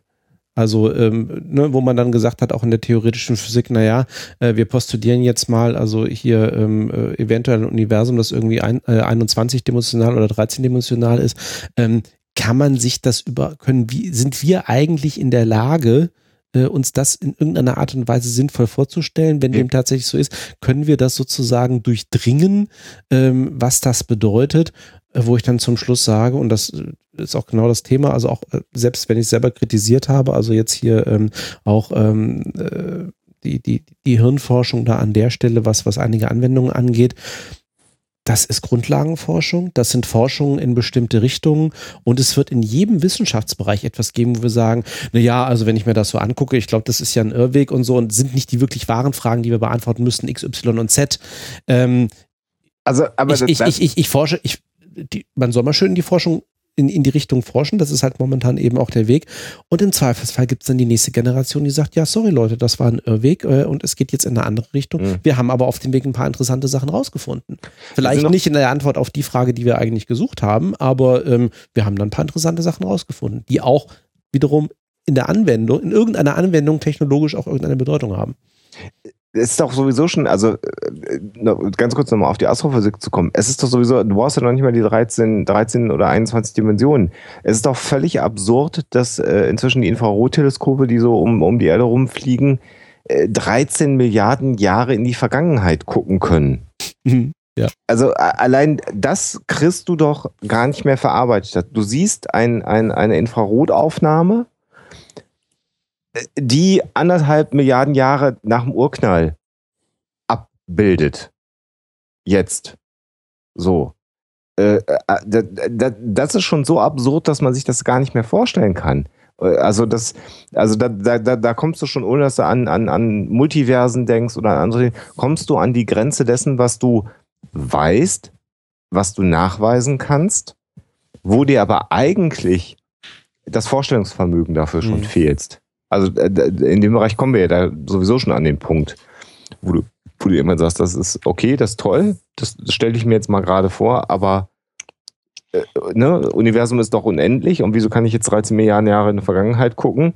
Ähm, äh, Distanz und bla und blub und gleichzeitig dehnt sich alles aus. Also irgendwie, äh, da hört es ja schon auf. Und das offenbar viel schneller, als man noch angenommen hatte. Ist mir irgendwie gestern als irgendwie, ich, ich habe leider die Studie nicht gelesen, aber auch schon wieder als Schlagzeile untergekommen, dass anscheinend irgendwie die Ausdehnung auch wieder schneller ist, als man vorher dachte.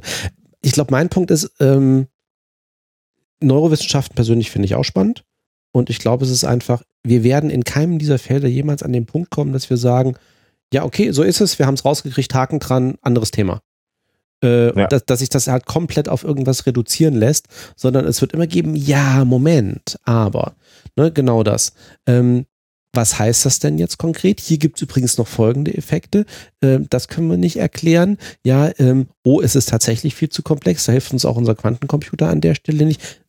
Wird es immer geben. Es ist, ja. ne, es ist dieses schöne Thema, eventuell, also wenn, wenn wir Glück haben, ist es eine asymptotische Annäherung. In den meisten Fällen ist es Trial and Error. Ja, also. Ja. Äh, ich habe übrigens von einem sehr prominenten Hörer per äh, äh, direkter Message äh, äh, noch einen Wunsch bekommen. Ähm, einem, einem nicht näher genannten Archäologen.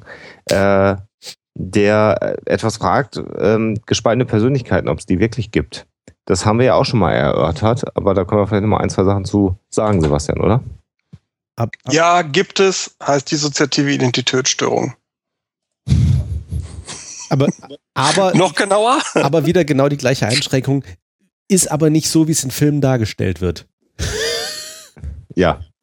Und sehr, sehr, sehr, sehr, sehr, sehr, sehr, sehr selten. Selten, ja. Ich hatte einen, ich glaube, das habe ich schon mal erzählt, ne? Mhm. Ja, ich einen jungen Mann hatte, der äh, eine Ente auch war. Ja.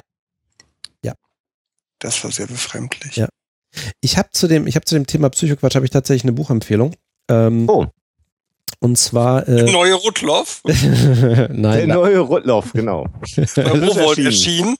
leider nicht, nee, auch nicht im JMB-Verlag. Nee, das, das, das Buch ist leider schon, das Original ist leider schon vor sieben Jahren erschienen. Ähm, ich ich schmeiße es auch mal in den Chat rein. Äh, erstmal das Englische, ich finde das irgendwie ganz lustig. Also, ähm, vier, vier Psychologen, tatsächlich Amerikaner, Lilienfeld, Lynn, Ruski und Bayerstein, ähm, äh, Bayerstein äh, ist, nee, der ist eigentlich Australier gewesen. Leider ist er schon verstorben, hat ein hervorragendes Buch über Graphologie geschrieben, wo er das komplett auseinander nimmt. Das Buch, das Buch heißt im englischen Original ähm, The Right Stuff. Ähm, und äh, ja, ist, glaube ich, das beste, beste, beste Buch irgendwie Wie der Song von New Kids on the Block für die etwas älteren Semester. Ja, fast. Ähm, auf jeden Fall. Oh, ja, der hieß so The Right Stuff. The Right Stuff? Die, die, die, die, die, the right glaube, stuff. Ich glaube, Sven, also wenn ich jetzt the richtig deute. Right, right wie Writing w schreiben. Ach so, ah, okay, Entschuldigung. Wortspiel. Ah, ich merke. Hm. Ähm, Nein, egal. Die haben zusammen ein Buch geschrieben, 2009 veröffentlicht, äh, äh, im, im, Englischen 50 Great Myths of Popular Psychology, also wo die wirklich in, in, in, Kapiteln irgendwie so 50 Themen, so Vorurteile oder Ideen auseinandernehmen. Ein paar davon haben wir auch schon angesprochen. Ich habe geguckt, es gibt auch eine deutsche Ausgabe davon, erschienen 2011. Im Deutschen heißt das 25 populäre Irrtümer der Psychologie. Finde den Fehler. Äh, so, du hast gesagt, Du hast gesagt, es sind Australier, ne? Nee, nee. Äh, nee, es das, waren im Original 50 und ja, im Deutschen. Deutschland haben sie 25 draus gemacht. Ja, aber das äh, ist doch die Umrechnung von Dollar auf Euro. ich. Also ich habe keine genau, Ahnung, welch, welche, welche sie da unterschlagen. Ähm, aber sie haben tatsächlich, also wir haben, wir haben interessanterweise, ähm, wenn ich nur mal so ein paar äh, das menschliche Gedächtnis, Gedächtnis äh, arbeitet wie ein, äh, wie ein Aufnahmegerät, haben sie irgendwie auch drin. Ähm, Linkshirn, Rechtshirn. Das allererste, was sie drin haben, ist dieses schönes, schöne Most people only use 10% of their brain power. ne? Das ist ja. Scientology. Scientology lässt grüßen. Ähm, Nein, aber da sind auch noch. Ich Äh, benutze übrigens immer 100 Prozent. 100 Prozent. oh, Ja. Äh, Das, äh, da, dann würde ich sagen, aufpassen, dann hast du Epilepsie, mein Junge. äh, haben wir sonst noch was? Ach so, da gibt es dann zum Beispiel auch so Sachen wie, ach so, ja, Mozart-Effekt, ne? Auch sehr schön. Oh, ja. stimmt. Oh, erinnert ihr euch an diesen wunderbaren Vortrag von diesen äh, Wiener Skeptiker In Wien. in Wien zum, Ja. zum Mozart-Effekt? Ich kann ja Akzente Den- den- nicht Nee, nachmachen. den, den, da war ich nicht dabei, leider. Oh, das, das war, das war echt ein Highlight. Vorgetragen in diesem Wiener Schmäh. Das war äh, toll. Das können wir vorstellen. Also äh, für alle Hörer, die es nicht kennen, Mozart-Effekt ist diese Vorstellung, dass äh, es äh, sich positiv auf die ähm, kognitive Entwicklung von äh, Kindern auswirkt, wenn sie bereits äh, im Mutterleib äh, Mozart hören. Oder auf die Milchmenge von Kühen. Ja, auch da. Da Scheiß. Das gibt es in, in ne? Das war nämlich auch das Design deren Studie, meine ich, ne? Nee, äh, der, der, Studie, also auf jeden Fall, das, äh, ich dachte, die Milchkuhgeschichte ist real. Im Gegensatz zu dem Mozart-Effekt. Ja, die dach, das dachtest du, ja. ist aber falsch. oh, okay. Gut. Auch wieder was gelernt. Äh, Thema Träume kam mir gerade auf. Könnte man Mhm. sicherlich mehr zu machen. Ich habe eine Buchempfehlung, ähm, weil mich das Thema Träume schon lange, lange, lange interessiert, weil ich eine gewisse äh, Zeit in meiner Spätadoleszenz Probleme mit Albträumen hatte. Das Buch heißt Träume, unser nächtliches Kopfkino, ist von 2013 und stellt alle nicht psychoanalytischen äh, Befunde, die es zum Thema Träume gibt, zusammen und stellt zweierlei fest. Zum einen äh, hat man durch die Psychoanalyse in der seriösen Psychologie ein bisschen Angst vor dem Thema Träume gehabt. Man hat sich da irgendwie nicht so recht äh, rangetraut, hat gesagt, das ist irrelevant und äh, so weiter und so fort. Mittlerweile gibt es da eine recht äh, vor, äh, gute äh, ja, nicht gut, also eine, eine zunehmende Forschungslage in dem Bereich. Und ähm, ich kann dieses Buch empfehlen, da, da geht es um ganz viele kleine Details. Also wie ist das mit dem äh, Einschlafen, mit dem Durchschlafen? Kann ich Träume bewusst steuern? Es gibt tatsächlich äh, belegt, die äh, eine, eine kleine Anzahl von Menschen, die bewusst äh, in Träumen oder die sich bewusst ist, dass sie in Träumen ist und dort Sachen gestalten kann.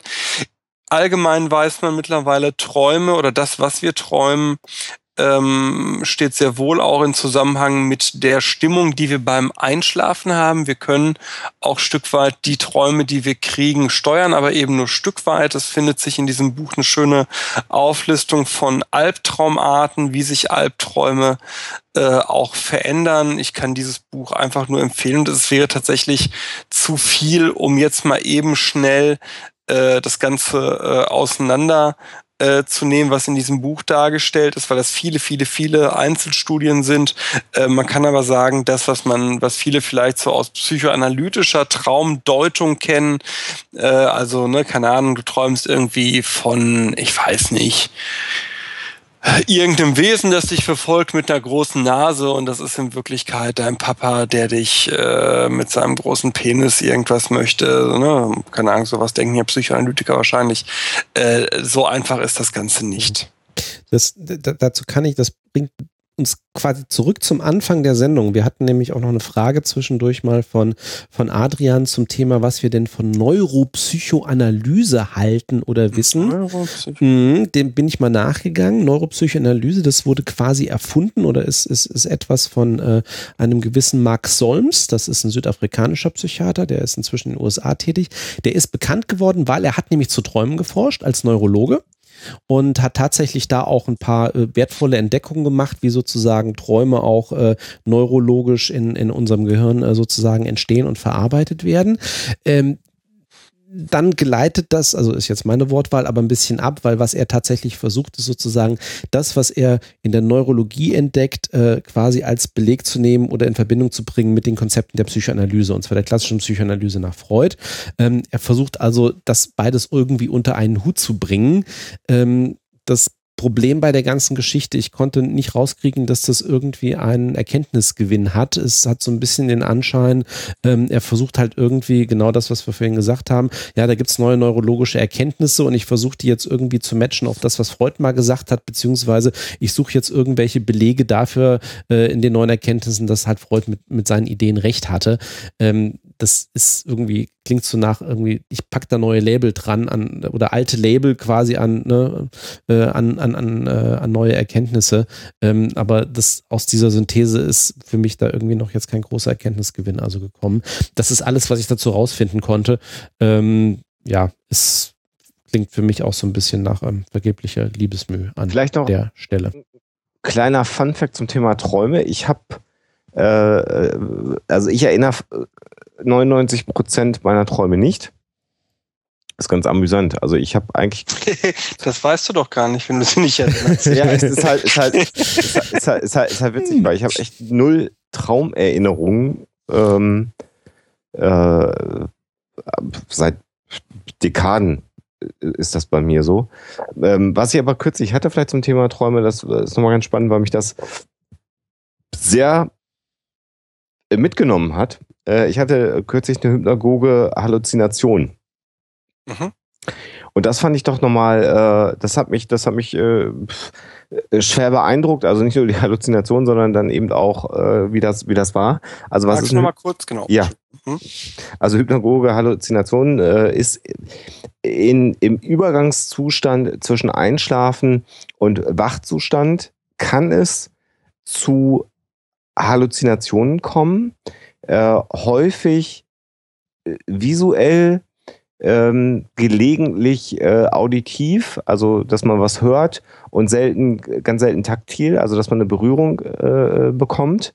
Ähm, eigentlich verbunden mit einer äh, gleichzeitigen Paralyse des Körpers. Das heißt, dass man sich nicht bewegen kann, weil im Prinzip schon, das ist ja so ein Mechanismus, dass man im Schlaf äh, wird der motorische Kortex, also der Bereich des Gehirns, der Bewegung steuert, so ein bisschen abgekoppelt vom Körper, damit man eben im Traum nicht um sich schlägt oder herumläuft. Das ist dann das, was bei Schlafwandlern manchmal nicht gut klappt. Oder was ich selbst beobachten kann bei Kleinkindern. Ja.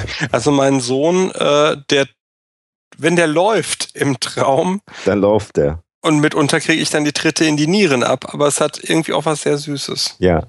Und wa- was mir da also passiert ist, ist, dass ich im Prinzip, man kennt das, man, man wacht nachts vielleicht auch nochmal so auf und will sich nochmal rumdrehen.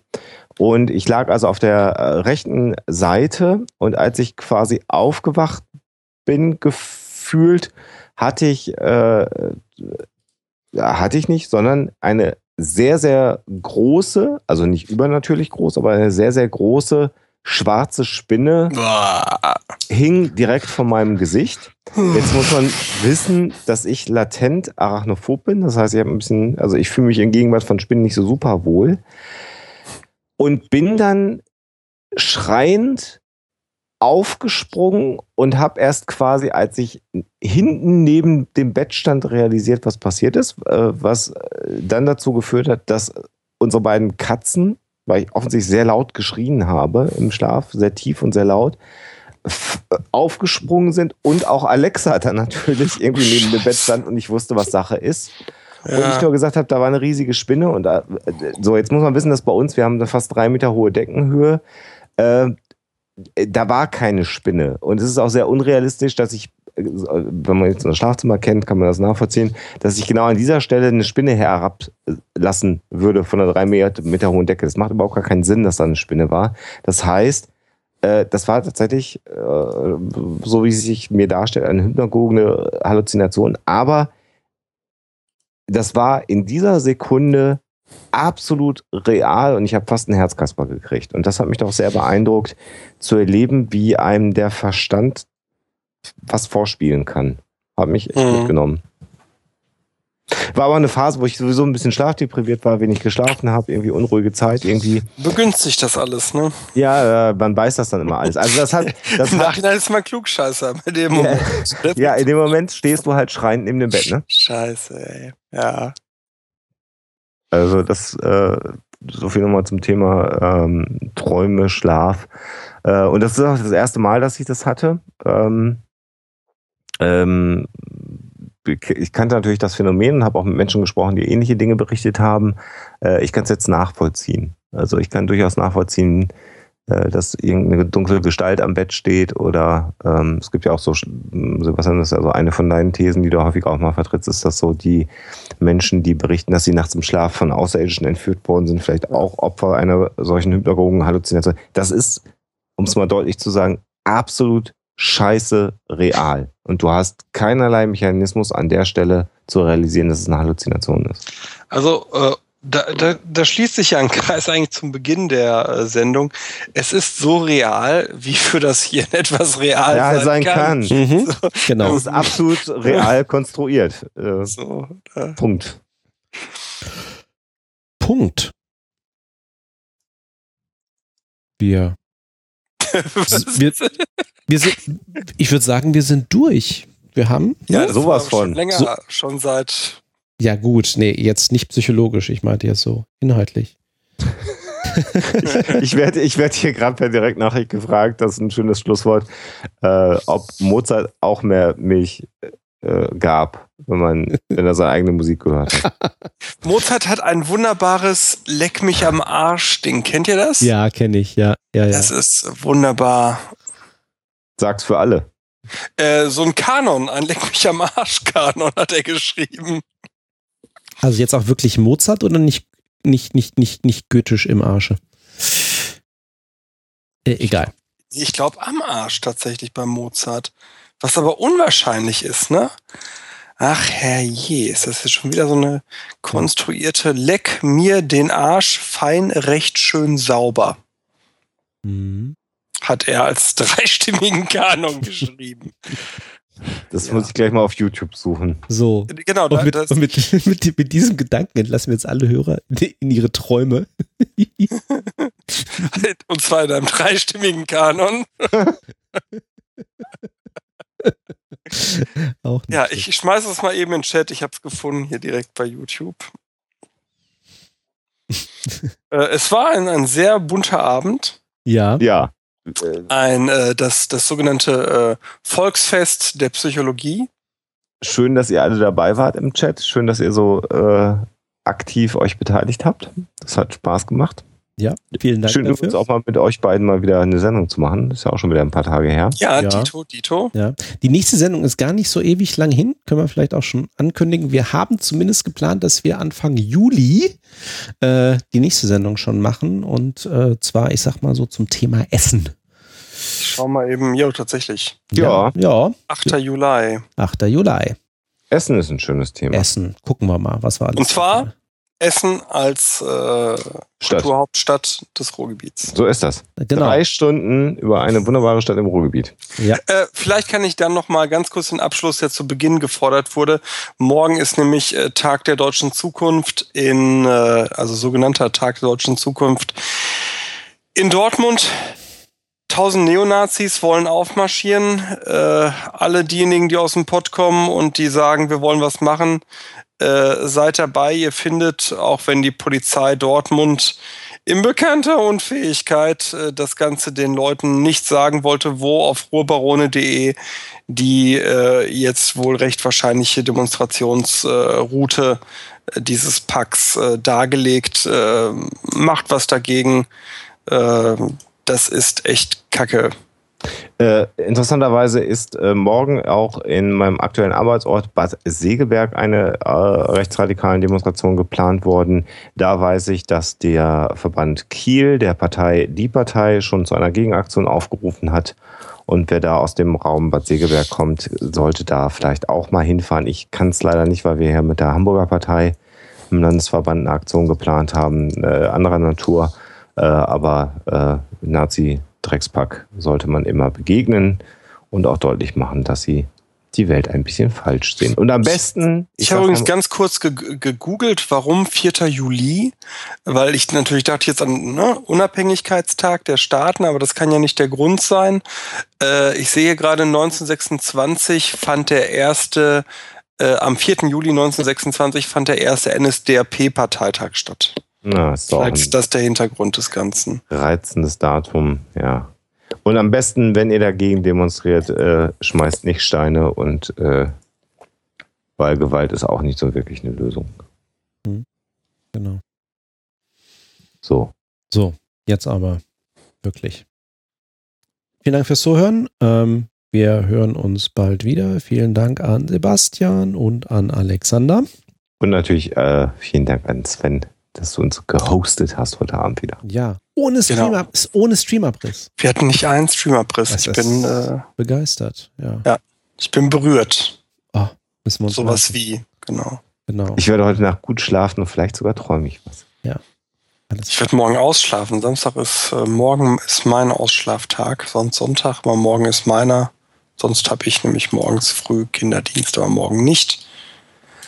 Und jetzt weiß der Hörer schon viel zu viel private Details von uns. Äh, Glück auf. Mo morgen ab 12 Hamburger Innenstadt könnt ihr äh, Huxela und die Partei Hamburg treffen, wenn ihr wollt. Müsst ihr uns mal suchen. Oder ansonsten auf nach Dortmund. Alles klar. So. Macht's gut. Ciao, ciao. Es. Ciao.